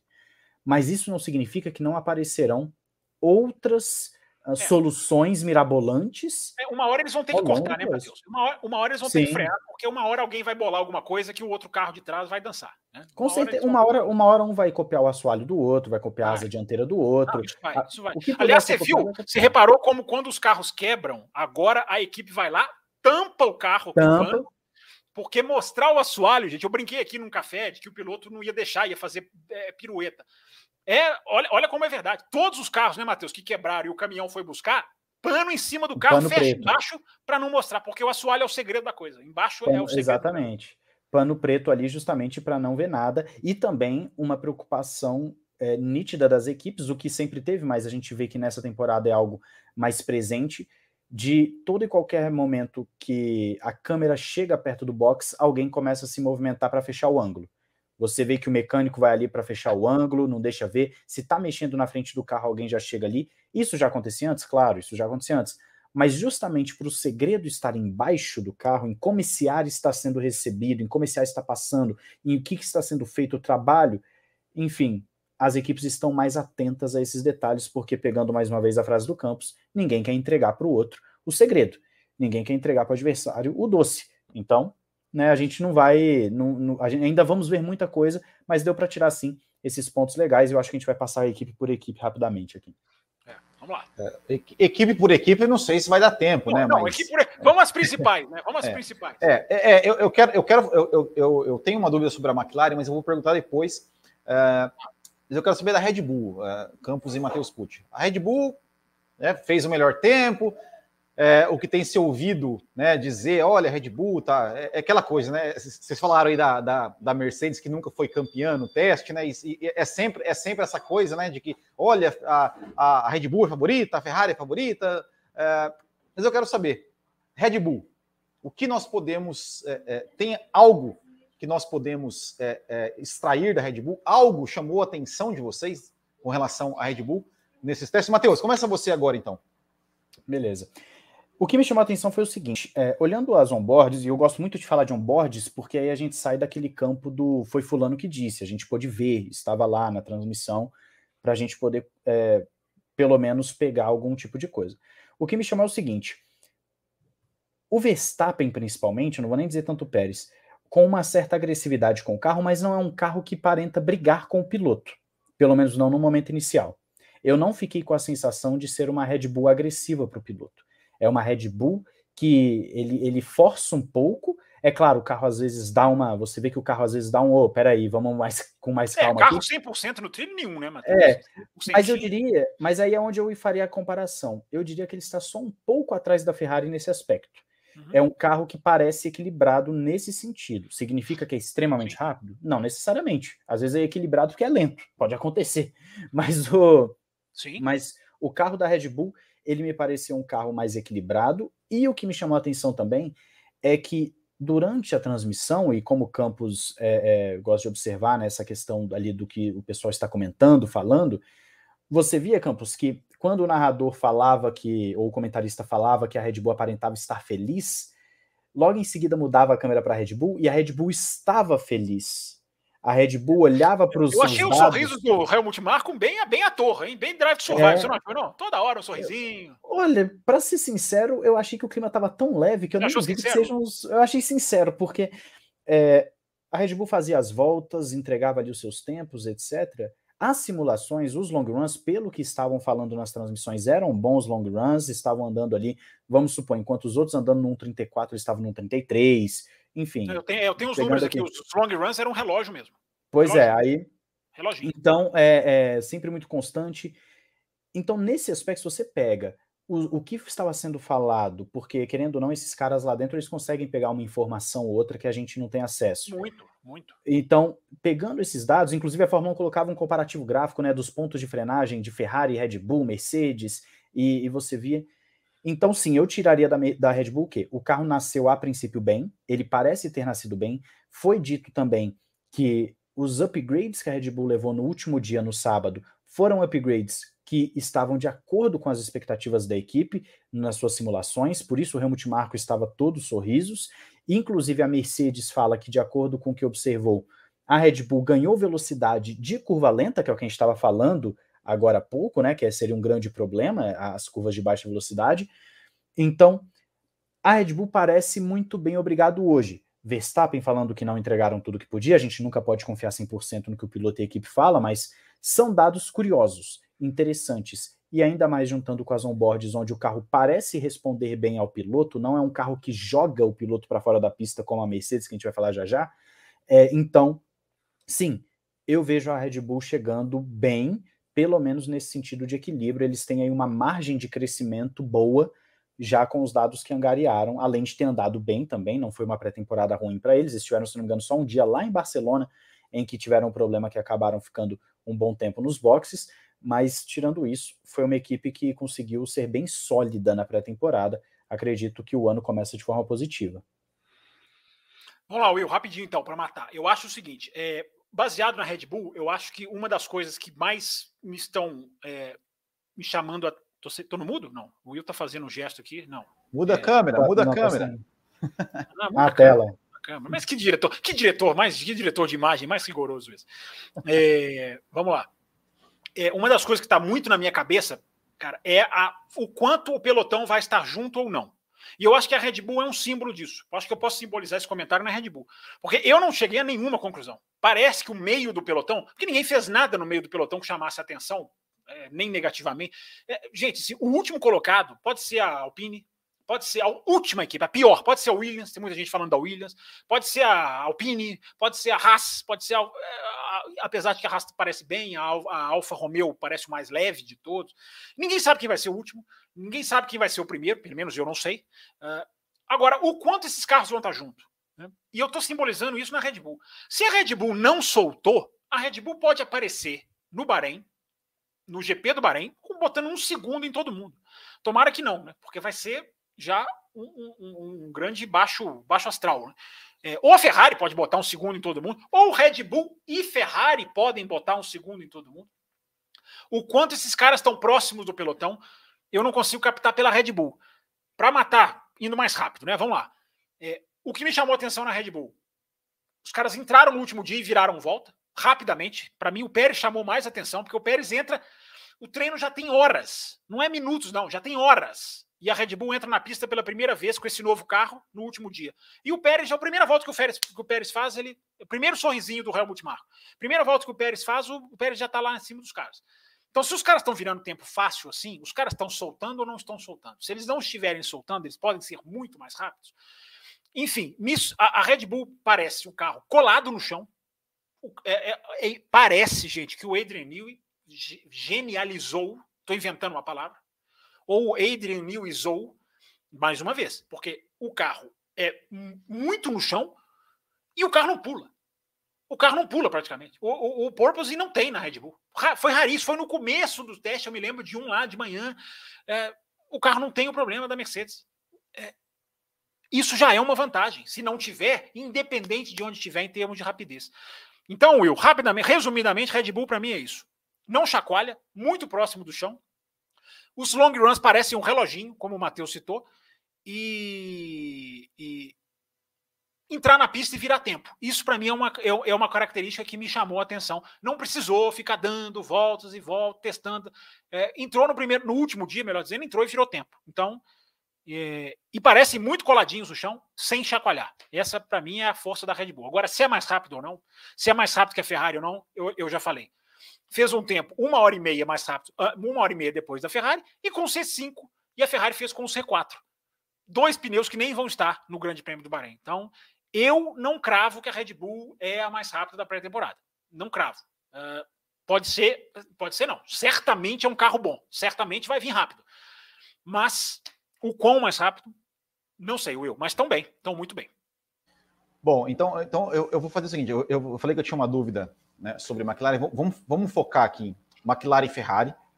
Aí depois se, se, alguém quiser comentar mais alguma coisa sobre alguma outra equipe que chamou atenção, alguma coisa de outra equipe que chamou atenção.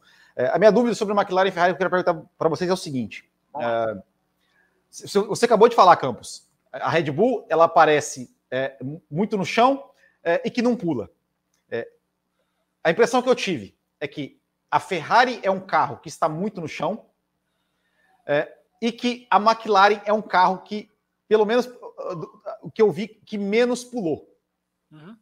E eu quero, eu, eu quero saber de vocês é, é, se, se, se, se, essa minha percepção ela está, está mas é, é, é por aí mesmo. É, e o que, que vocês acham, né? É, onde você, o que chamou a atenção também de vocês em McLaren e Ferrari? Lembrando que a McLaren, né, tem essa questão do menos pular, ela tem a ver com a suspensão diferente da McLaren? Pode ter a ver com isso? É, o que, que vocês é, viram de, de, Ferrari e McLaren é, nesse, nesses, nesses testes para a temporada? Pode começar, Campos, essa. Eu começo? Achei que ia ser você. É, vamos lá. É, Will, você coloca o negócio da suspensão, né? É, pode ser, cara. ouvindo você perguntar, o pull rod, que é a suspensão em V, é, pode ser a sacada, porque McLaren e, e Red Bull são pull rod.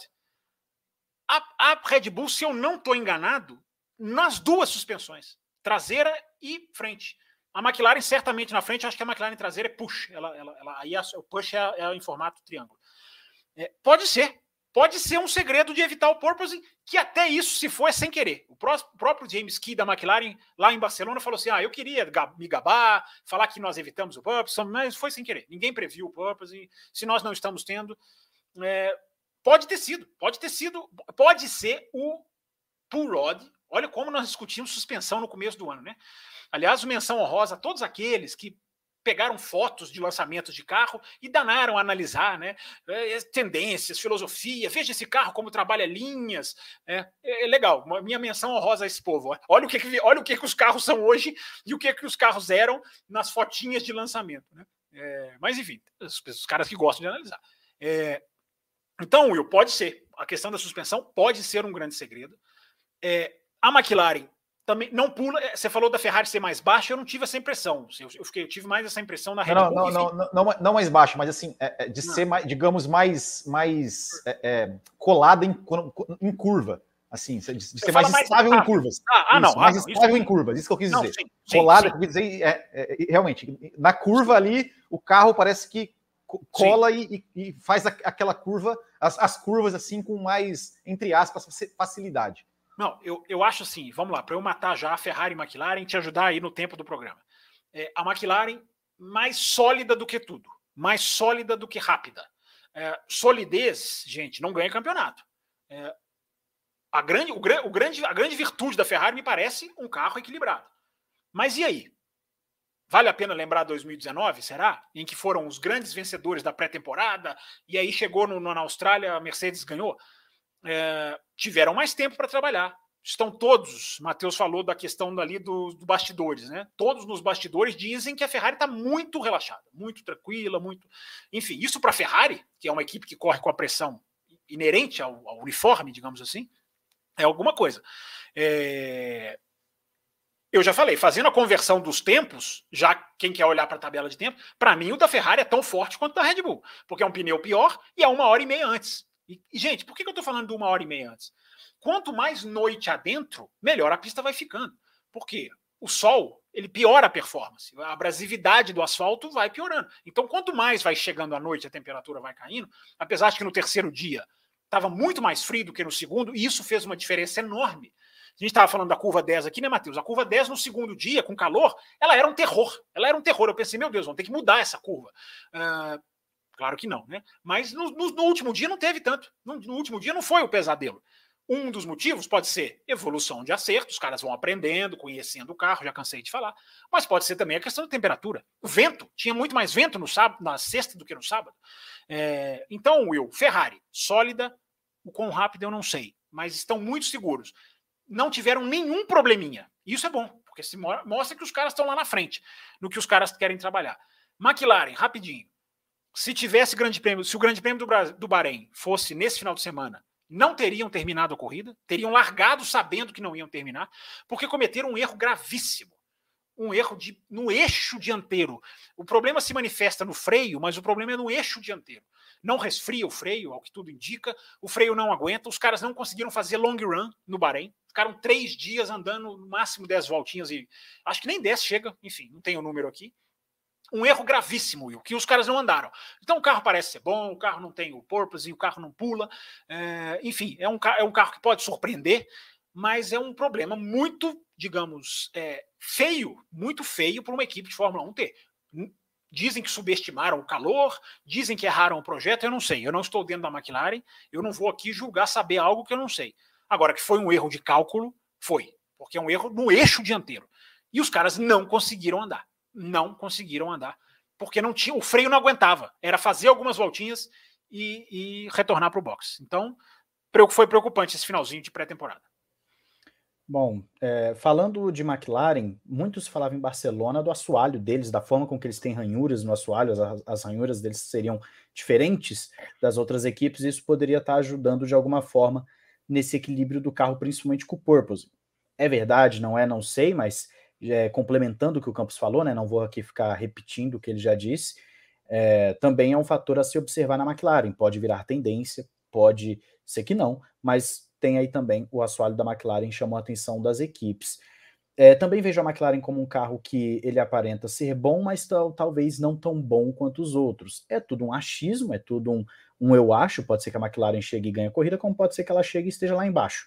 Mas, é, num primeiro momento, eu diria que a McLaren é uma equipe para se ficar de olho, mas não estaria no nível de Red Bull e Ferrari, pelo menos não no equilíbrio geral. Quanto a Ferrari, o que mais me chamou a atenção nisso tudo, Campos, é que é uma equipe que já desde Barcelona falou: nós não vamos levar grandes atualizações para o carro, porque acreditamos que tem muito mais o que extrair dele. Eu só tiro duas possibilidades disso. Eu posso estar errado, mas eu só tiro duas possibilidades. Ou a equipe está sem dinheiro para poder fazer up upgrades para o carro, o que não é o caso da Ferrari, né? É. a equipe não está com dificuldades, ou o carro está muito bem nascido, está de acordo com aquilo que eles esperavam das suas simulações e vão então investir em melhorar esse carro e não simplesmente mudar conceitos, etc. O carro aparenta estar exatamente como a Ferrari esperava. Um carro que está equilibrado, como nós falamos aqui, a sensação que eu tenho é que o carro da Ferrari é o mais equilibrado de todos em curvas. O Leclerc e o Sainz não brigam com o carro. Você olha os onboards deles, Sim. eles não brigam com o carro. Eles viram normalzinho, bonitinho, é. não fica assim, não fica... É, eu, eu, falei que não tem ninguém no trilho, talvez a Ferrari esteja mais no trilho, né? É, a Ferrari tá, tá bem, bem coesa né, nesse aspecto. É um carro que também os long runs parecem que foram fortes, não tenho dados aqui concretos, mas aparentemente, pelo que está se falando, foram long runs bons. Uh, além Tenho de dados de long runs aqui, Matheus, rapidinho, só para complementar o que você está Ah, à falando. vontade. é, dois décimos mais lentos do que a Red Bull, é, e, mas fizeram numa hora do dia diferente. Então, só Uhum. para deixar registrado. E sempre, com, querendo ou não, a gente falando de tabela de tempos, eh, sempre esteve lá em cima nas tabelas de tempos, né? Sempre entre os primeiros, entre os cabeças. Então a Ferrari me chamou a atenção o não upgrade. O não trazer o grande pacote de mudanças, como o Red Bull trouxe a, a mudança no sidepods, no, chassi, no, no, no, no assoalho também, a Mercedes trazendo o conceito do sidepod zero. A Ferrari não teve isso. A Ferrari está apenas buscando extrair mais do seu pacote e Binotto falou: nós não nos preocupamos com performance. A gente não se preocupou em fazer volta rápida, em, em extrair tudo que o carro tinha para extrair. O que é um bom sinal para o fã da Ferrari, o que é um bom sinal para a Ferrari. A equipe parece estar muito bem coesa, com tudo de acordo com o planejado. Não tiveram problemas é, grandes na pré-temporada, então tá tudo muito bem, obrigado. A McLaren teve o seu problema aí com, né, que nem o Campos falou, que manifestou no freio, mas não era necessariamente freio. Então, a McLaren precisa abrir o olho, porque com certeza essas voltas a menos fazem diferença no entendimento do carro no início do ano. Pessoal, para gente, a gente matar aqui essa questão da, da pré-temporada e, e, e, partir para a questão do, do Magnussen rapidinho, é, bom, tem aqui as mensagens do Michael Oliveira, né? O Michael Oliveira é, falando, né, para a gente fazer a, a, a, as, as ordens de forças. É, querendo ou não, vocês meio que já responderam essa pergunta, assim, né? De quem vocês é, parecem que estar parecem estar mais fortes. É, então, eu, eu acho que, que já já está já tá meio que respondido nas entrelinhas. Tem também é, o Marcelo, né? Que ele também é, pediu para a gente mais ou menos falar essa, essa, essa questão, né? De, de, de Marcelo Cesarino? Não, só tá, tá como Marcelo. Não, não, não, não, não, não tem aqui outra. outra tá, só, tá só Marcelo. Identificação com Marcelo. Né? Perguntando sobre, sobre, sobre, favorito ao título, surpresa, decepção. É, é meio complicado para a gente fazer esse tipo de previsão agora. É, mas ele pergunta, né? Deixa uma pergunta para o Fábio Campos. Né, ele pergunta sobre a Haas, mas eu pergunto, eu, eu estendo a pergunta, né? É, ele pergunta assim: se a Haas é Brown GP de 2022, e eu estendo a pergunta: será que alguma equipe pode surgir como uma Brau GP de 2022? Será que essa, né, essa, essa rosa dos ventos aí que você falou, falou um pouco antes? Sensacional é, a analogia, né? Será, será que alguma equipe vai estar tá apontado para um lado onde, onde ninguém está e, esse, e essa equipe vai ser, é, vai ser a equipe certa? E já vou, e já vou aqui fazer mais uma para a gente matar de vez. Nossa. Né? É, para a gente matar de vez. É, bom, já, já, já fazendo um gancho para a corrida. Tivemos três dias de testes, 24 horas de testes. Vamos ter mais três horas de treinos livres uh, no Bahrein. Será que vamos chegar para a corrida uh, aquela bagunça de estratégia em que ninguém vai saber? Uma equipe vai tentar um pneu, duas paradas, três paradas, uma parada, quatro paradas, ou vão chegar no Bahrein, todo mundo vai seguir mais ou menos o mesmo roteiro. O que, que vocês é, esperam disso, né? Se, se, uma equipe pode ser a nova Brown e o que, que vocês já esperam para essa para esse, esse GP do Bahrein em termos de previsibilidade ou imprevisibilidade, é, de acordo né, com, com que foi os dados que eles coletaram nos testes e mais do que eles vão coletar nos treinos livres. É, vamos lá, vou começar então. É, primeiro, puxão de orelha nos dois, os seguidores aí, nos dois que mandaram mensagem. Esse Marcelo eu perguntei se é o Cesarino. Não sei se é, porque se for o Cesarino, o puxão de orelha vai ser grande. Porque pedindo previsão, pedindo quem vai ganhar, quem vai perder. Olha o programa que nós estamos fazendo aqui hoje, gente. Nós estamos fazendo um programa o mais analítico possível, o mais pé no chão possível. E aí vem esses caras querendo ordem de chute, de parâmetros. Enfim, quem quiser, se vocês dois quiserem, enfim. É, eu não vou chutar, não. É, porque não, não dá, não, gente. Ó, só, só, só te cortando. Só, só, te cortando. Lá, lá, lá no Botequim, eu fiz uma previsão. É, vocês dois vocês adoram dos, isso.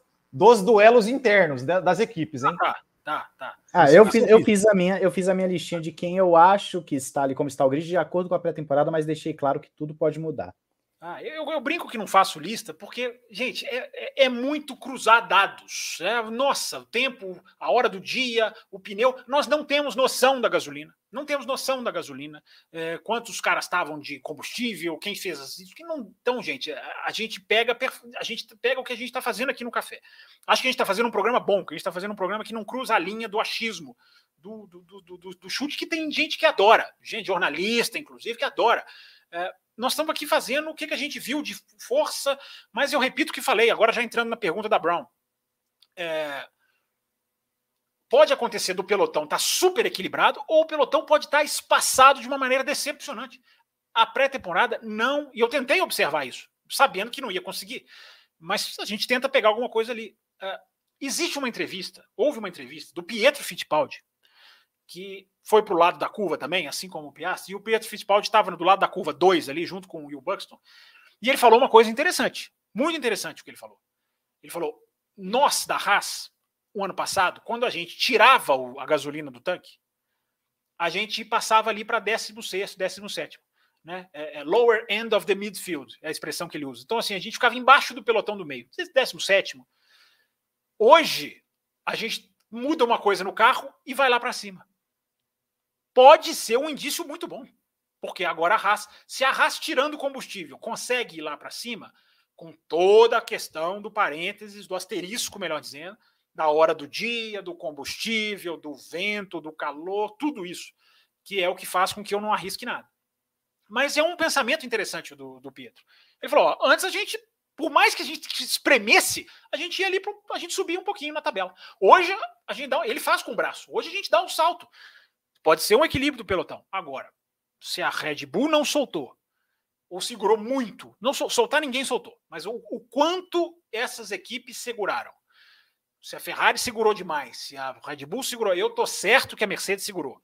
Tem o problema e o negócio do Purpose vai ter que ser resolvido.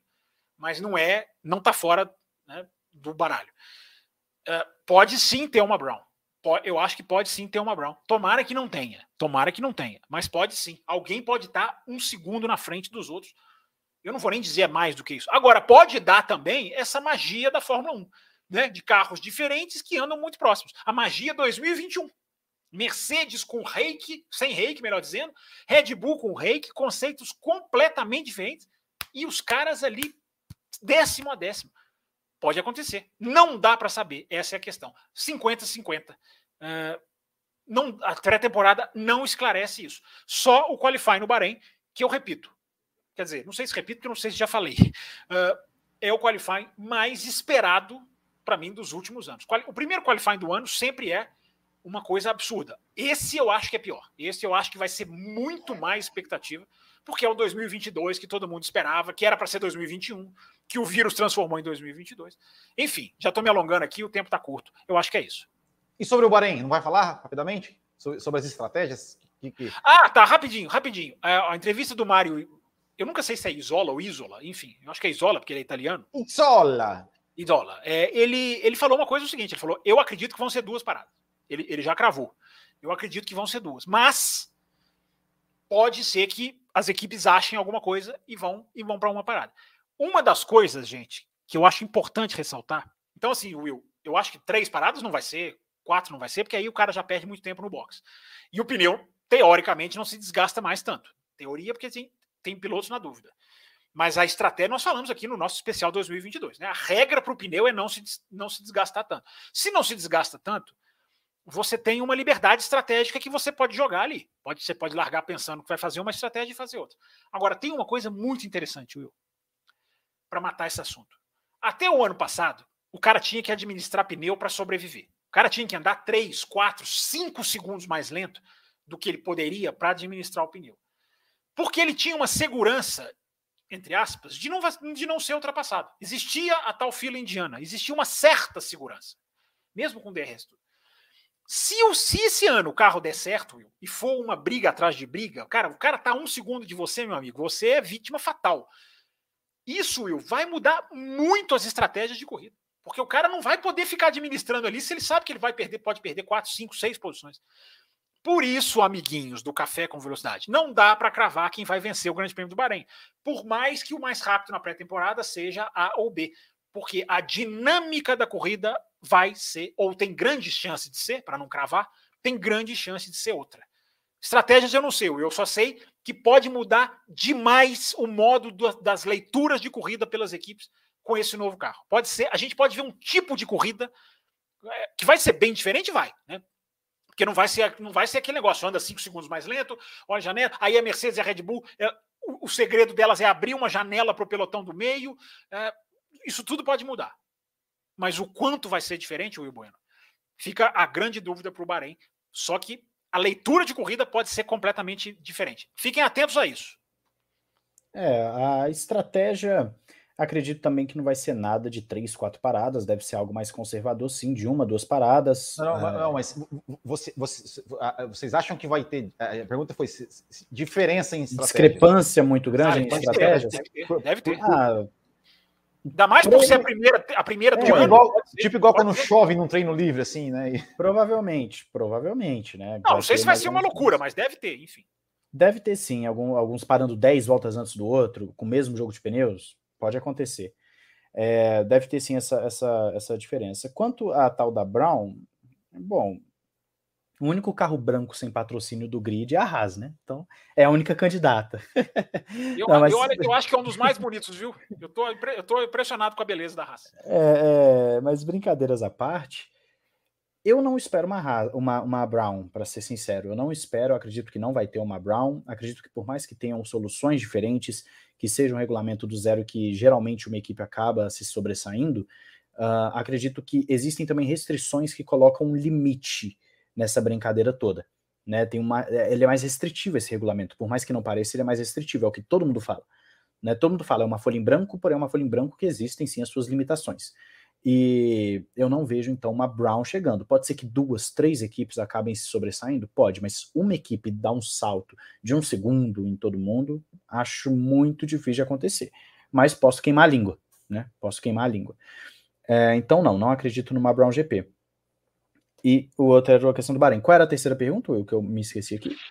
Não, era só essa mesmo, era só essas duas. Não, porque eram três, eram três, não, era, mas eu era só não, essas duas mesmo. Não, não lembro. Pois é. É, essa, é, essa é a minha, a minha visão. Só uma, uma, um dado curioso, eu sei que aqui a gente está falando de pré-temporada, o tempo que o Mick Schumacher fez no sábado foi melhor do que o tempo que ele fez no quali do Bahrein do ano passado. Ah, pneus você diferentes. Colocou você colocou no seu é, Twitter. Pneus diferentes, etc. Mas ainda assim, se a gente considerar que existe uma diferença de pneu e que a gente também não sabe condição de combustível e que provavelmente no qualifying ele vai estar mais rápido do que na pré-temporada, já é um indicativo de que esse carro, que era para ser mais lento que o de 2021, pode andar na mesma condição de 2021. Não, vai passar rapidinho, Matheus. Eu acho que vai, vai passar rapidinho. Eu acho vai, vai andar. Então, já é um indicativo de que sim, temos um carro aí bem competitivo com relação a 2021 em termos de velocidade, pelo menos no Bahrein, né? Porque, como a gente falou aqui, circuitos mais lentos, pode ser que esses carros sofram muito, sejam bem mais lentos é, por conta das curvas de baixa velocidade. É isso aí. Eu, eu, eu só, é, é, sobre a questão da, das estratégias, assim, eu tô, eu tô muito curioso para ver, assim, é, nessa, ó, vou usar de novo, né, a Rosa dos Ventos. Ah, é, essa foi demais, essa foi o demais. Quanto, o, o, quanto cada ponto dessa Rosa dos Ventos vai, vai, vai ser, digamos, em relação aos pneus, né, ou seja, é, o pneu vai, qual, qual, qual ponto que vai desgastar mais pneu, que vai gerenciar melhor os pneus, que vai se dar melhor com pneu é, composto A ou B. E eu acho que essa é a minha esperança, que tem essa, essa diferença e que isso é, reflita em, em, estratégias totalmente diferentes na, na, corrida, não só no Bahrein, como, como em, em todas, em todas as outras.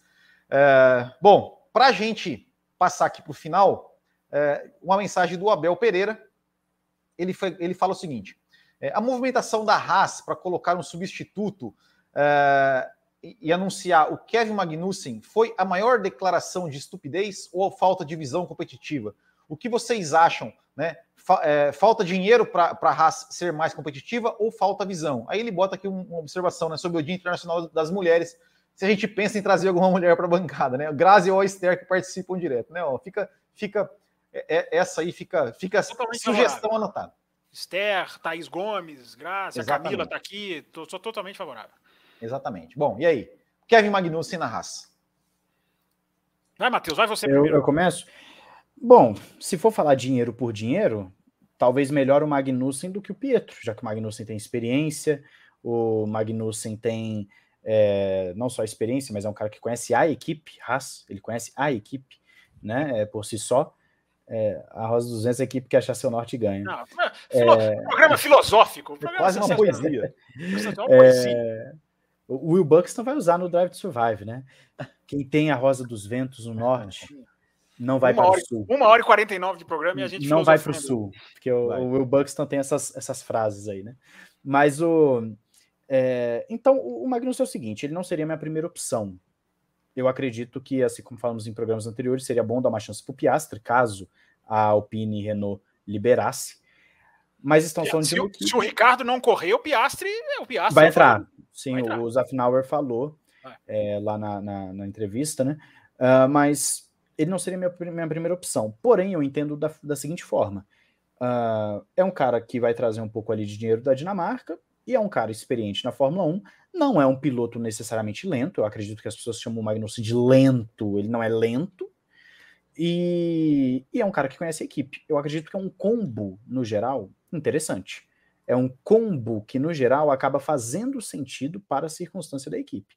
Se ela apostasse em pilotos que somente trariam o dinheiro, pilotos que são absolutamente contestáveis em sua capacidade, pilotos, é, vamos supor, um estilo Mazepin, que o cara vem com a porte de um pai, ou um estilo Stroll ou Latifi, que acaba injetando dinheiro na equipe, mas, é, enfim, tem, tem é, toda essa questão do patrocínio, eu acredito que seria uma escolha pior. O Magnussen tem um combo interessante. Conhece a equipe, tem experiência na Fórmula 1, não é um cara lento, ele é um bom piloto e, e vai, ainda vai trazer alguns milhões de dólares para a equipe. Então, sim, eu vejo com, com bons olhos, não seria minha primeira opção, mas acredito que dentro do cenário da Haas precisava de um piloto ali aos 45 do segundo tempo, para mim fez sentido. Não sei para o Fábio Campos.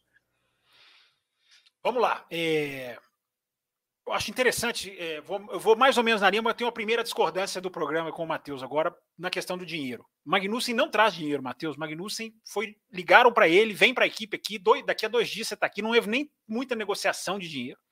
Magnussen nunca foi um cara de aporte financeiro. É, inclusive, tem, um, tem uma história engraçada em Monza. É, eu estava em Monza, assistindo uma corrida em Monza, e encontrei, eu fui no Grande Prêmio da Bélgica e depois no Grande Prêmio da Itália. No Grande Prêmio da Bélgica, eu encontrei dois dinamarqueses. Fiz amizade ali na arquibancada, a gente ficou conversando. Os caras, ah, vim da Dinamarca, não sei, Magnussen, não sei o quê. É... Foi 2016, se eu não estou enganado. Ou, ah, enfim, não lembro. 15 ou 16. É... E aí, quando eu fui a Monza, eu encontrei os dois lá de novo. Porque muita gente, é, os dois finais de semana seguida, tem um monte de gente que vai nas duas corridas na Europa. É... Ricos, e, né? Ricos. Não, não, nada disso.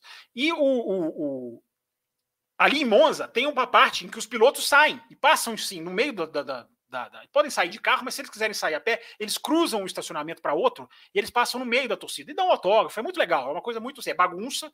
Tem lá uns, uns trogloditas lá empurrando todo mundo, seguranças lá, mas é no, no geral funciona legal. É, e o Magnussen passou e esses dois dinamarqueses conversaram com ele, conversaram em dinamarquês, evidentemente, eu não faço a menor ideia do que eles falaram. É, mas depois eu perguntei para eles. Falei, cara, o que, que, você perguntou? Aí eles falaram, eu perguntei do ano que vem. E, ele, e eles me contaram que ele falou assim: não, tô olhando é, patrocínio porque não tenho. Não é para o ano que vem ainda. Numa conversinha rápida, assim, o cara passando e dando autógrafo para os dois dinamarqueses e conversando. Fizeram uma pergunta lá. E o Magnussen nunca teve mesmo. O, Mag, o Magnussen, ele é garoto propaganda. Eu acho que a gente vai ver, se, se a gente vê uma, um patrocinador no carro por causa do Magnussen, eu acho que vai ser uma empresa de roupas na Europa chamada Jack Jones, que ele é garoto propaganda dela lá. Eu, isso me impressionou. Eu andando nas, nas, ruas de algumas cidades lá, tinha lá o Magnussen de garoto propaganda lá, de roupas, enfim. Igual teve os pilotos aí, vestidos de roupa aí nessa, nessa segunda-feira, marca de, de, enfim, essas marcas aí malucas. É, então, mas não estou falando isso só contando o caso. Mas o Magnussen, ele não trouxe dinheiro. Não trouxe. E aí é por isso que eu falei o que eu falei no começo do programa. Aí eu concordo com o Matheus. Não seria a minha escolha. Não seria, não estaria nem entre os 10. Cara, faz uma lista de 10 pilotos para a Haas. Eu não colocaria, talvez eu não colocasse o Magnussen, talvez eu colocasse até o Grosjean na frente dele. Pelo, pelo, pelo que o Grosjean está fazendo na Indy, que é muito legal, é muito bacana. Mas talvez, não sei, nunca fiz essa lista. Uh, a questão é, e eu tô vendo muita gente ridicularizar a raça. Eu vi jornalista do grupo de comunicação, dono da, da, da, da, Fórmula 1 no Brasil, gravando um vídeo ah, dizendo que a Haas não pode ser levada a sério. Eu só posso deduzir que isso é tristeza pacheca pelo não queridinho sem ter sido escolhido. Eu só posso ler dessa maneira. Porque o cidadão cita até o teatrinho do Netflix como o ambiente da equipe vai ficar ruim. Ele cita como exemplo o teatrinho que a Netflix produz. É, no negócio lá da porta, enfim, as pessoas acham que aquilo ali. As pessoas não, né? Esse, esse, esse, esse jornalista acha que aquilo ali é prova de que não existe clima na equipe para o Magnus. É, eu acho o seguinte: a gente tem que ter um, uma certa humildade, eu acho, na análise. E eu aprendi um pouco disso quando a Red Bull escolheu o Ricardo para ser promovido no lugar do Verne. É, e eu me lembro que falei, cara, o Verne para mim é muito tá andando mais, tem mais pontos. Aí, tabela, Will, tabelas versus desempenho. Né? É, e eu aprendi naquela época que a Red Bull, o Verne tinha mais pontos que o Ricardo, mas a Red Bull enxergou no Ricardo o talento, subiu com ele e subiu certo. Né? Nunca saberemos o que o Verne faria, mas o Ricardo foi uma excelente escolha. Então, o que, que eu estou dizendo, gente? Para a equipe puxar o cara de novo, a equipe tirou o cara porque apareceu o Mazepin. A gente acha que a equipe tirou porque ele não estava andando mais. Uh, a equipe tirou porque apareceu o Mazepin. Na hora que o Mazepin cai fora, se a equipe vai buscar esse cara, eu repito pela oitava vez, não era a minha escolha. Mas se é da equipe, a gente tem que ter um pouco de humildade de pensar que a equipe está vendo nesse cara coisas que nós não vemos. Por isso que eu citei a Red Bull com o Ricardo. Às vezes nós não vemos, os caras vêm. Aí eu fui ler uma entrevista do Gunter Steiner e do Ayo, Ayo Komatsu. Deixa eu até ver se eu estou falando o nome dele certinho aqui, porque eu anotei o nome dele. É... Ayo Komatsu, que é um engenheiro japonesinho, facinho de ser identificado lá na raça. É... Eu fui ver uma entrevista deles na época que o, que o Magnussen saiu da equipe, quando já estava definido e anunciado, porque foi antes do ano acabar, se vocês se lembram. É, é muito legal você ver as palavras do Ayo Komatsu. E ele dizendo, gente, o cara já demitido, tá? Elogiar o cara agora é assessoria de imprensa, é piloto automático. Claro que os caras não vão falar, não, esse piloto está chegando aí, é um horror, possível. Claro que agora vai ser só elogio. Mas a entrevista deles, na época em que o Mazepin foi, o, desculpa, o Magnussen foi dispensado, é muito interessante você ver o que o Ayo Komatsu fala. Uh, ele era calmo, ele era muito, é, ele se perdia, ele, ele entrava em pânico, entre aspas, durante a corrida, ele não entra mais. Ele consegue cumprir estratégia como não cumpria mais, como não cumpria antes. Olha que o Magnussen, opa, Magnussen chegou na Haas em 2017 e ficou lá 17, 18, 19 e 20. Uh, e eu, a Yokomatsu faz essa comparação da evolução do, do Magnussen. Ele, mais uma coisa que eu me lembrei aqui que ele dizia, ele falava, ele só sabia seguir um caminho na sexta-feira. Ó, o carro tá assim, eu quero ir por esse caminho. Hoje ele é um piloto que sabe trabalhar. Gente, eu não estou dizendo isso tudo para dizer que o Magnussen é maravilhoso como piloto. Não, eu estou dizendo que a equipe enxerga nele a evolução e a equipe deixa transparecer o nosso carro era uma porcaria. É, isso é a imagem que a equipe passa na hora que ela traz o Magnussen de volta. Então eu acho que esse crédito merece ser dado, porque a equipe vê coisas que a gente não vê. Vou falar pela quinquagésima vez. Mesmo assim, não era a minha escolha. Existem vários. Citei aqui De Vries, Van Dorn, enfim, Verlaine, gente da Indy. É, se bem que tem a superlicença, né? O pessoal da Indy provavelmente não teria. Então, gente, tem tudo isso que eu acho que a gente tem que ter em mente. É, a Haas passa a ter uma dupla de pilotos que vai ser interessante observar. Eu acho que vai ser. Não sei se vocês dois concordam. Eu acho que vai ser interessante observar a briga na Haas. Não acho que vai ser interessante observar a briga na AlphaTauri. Não vai ter briga? Alguém espera briga interna na AlphaTauri? Uh, na Alfa Romeo? Vai. Uh, Red Bull? Nem Red Bull, cara. Talvez briga interna. Estou falando de briga interna, tá, gente? É, Williams, alguém tá ansioso para ver Albon versus Latifi? É, a Haas tem. A Haas passa a ter uma briga que eu acho legal. Só que o principal de tudo isso, gente, hum, o fato de não ter sido uma contratação feita por dinheiro, para mim é elogiável, porque eu falei exatamente no programa passado, até brinquei na abertura lá, que virou corte, uh, tá, no, tá aí na nossa página do café. A Haas, o que, que, eu disse semana passada? A Haas tem a chance de quebrar essa sequência de pilotos pagantes. Está chegando a hora, embora eu ainda não tenha certeza se chegou, de os pilotos pagantes serem menos necessários. Não é que, não é que vão ser dispensáveis. Às vezes vão precisar, às vezes não. Mas são menos necessários, porque agora começa a chegar a época do lucro na Fórmula 1. Então a Haas ter escolhido o, o, o Magnussen, para mim é elogiável pelo fato de que não está fazendo como a Williams, cedendo lugar para um filho de dono, e não está fazendo o que a Alfa Romeo acabou de fazer. A Alfa Romeo acabou de dispensar o Piastre em prol do chinês. A, a, a, Alfa Romeo tinha as duas opções. Não vem me falar que a Renault não deixaria, porque o, o, o Zou era da Renault. Ora, como não? Era, era, era, era do grupo da Renault. A Alfa Romeo acabou de fazer esse papelão, que não é culpa só da Alfa Romeo, é culpa de uma estrutura, de uma Fórmula 1 só de 20 carros, aquela coisa toda que eu sempre falo aqui. É, então, Will Bueno e Matheus, eu acho, não contrataria, falo pela oitava vez, mas acho elogiável. Escolher o cara pela aposta. Podem errar. Não era a minha aposta, mas foi uma escolha esportiva. Não foi uma escolha baseada no cheque. Isso eu acho muito legal. Parabéns ao Dini Haas. Esse jornalista que eu citei diz que não pode se levar a Haas a sério. Pode. A Haas pode ser levada muito a sério. Pode errar, mas está errando uh, por aposta. Não está errando como a Williams de vender lugar para piloto pagante ou como a Alfa Romeo de vender, embora a culpa não seja só delas. A culpa também é da estrutura, Will Bueno. Inclusive, né, é, parece que, que, houve uma proposta do, do Pietro Fittipaldi, né, e que não foi aceita, né, pelo, pelo, pela, pela, pela Haas, né, de, o, o Pietro Fittipaldi ofereceu dinheiro, né, e a Haas não aceitou. É, e eu, eu, fiz um vídeo né, sobre, sobre, sobre a, contratação do, do Magnussen lá, lá no Botequim e tal. É, falei também da questão né, da, da, da, dupla de, de pilotos. É, essa é uma. Eu falei, eu falei isso ontem. Eu falei que essa dupla da Haas é uma das duplas que está que, que, que tá me deixando com mais curiosidade. Porque o Magnussen, é, a gente, a gente é, é, brincava, o pessoal brincava que, olha, porque Magnussen, Grosjean, aquela coisa toda, né? mesmo o Grosjean, o Grosjean no, na Indy, ele está mostrando aí que ele não é um Zé Mané. Verdade. Bem lembrado. Achava. Sim, sim, e, sim. e, mesmo na Fórmula 1 já mostrou, porque quando ele teve o carro lá, quando, quando ele tinha um carro competitivo, ele foi pro pódio várias é. vezes. Will a, Will, a mensagem da Haas de que o carro era muito ruim e isso estava afetando os pilotos, para mim é clara, é muito clara. Exato. É, então, assim, o Magnussen, ele é um cara rápido.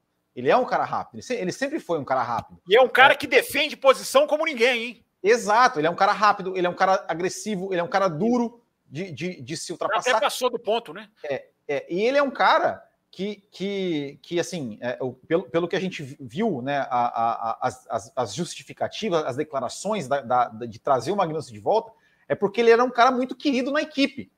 Ele é um cara muito querido na equipe, tem um bom relacionamento na equipe e isso conta muito. Isso Verdade. conta muito. Né, um mas relacionamento. Tinha. Mas é, exato. Um, um, um, relacionamento, um relacionamento na equipe com, com, com, com o chefe, com o engenheiro, com sim, todo mundo. Sim. Né? Essa, essa, isso que você falou da, da, das entrevistas, né?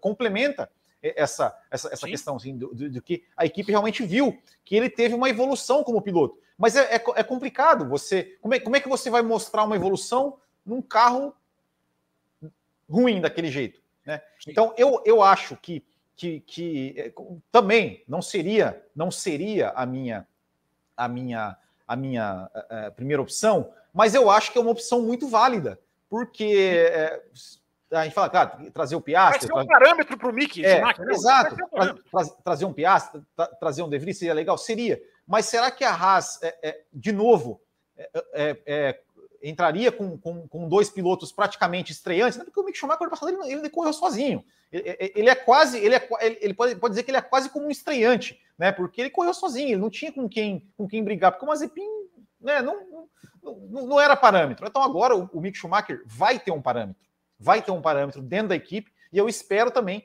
que, ele, que, ele, que a Haas esteja, é, não brigue só entre elas, né? Que brigue lá no meio para a gente ver realmente né, é, é, a, qual a qualidade do Mick Schumacher, é, que ele tenha um companheiro realmente duro, que o desafie. Eu, eu acho que vai ser interessante. Essa, ser essa briga da Haas interna é uma das que eu mais estou curioso para ver como é que vai ser.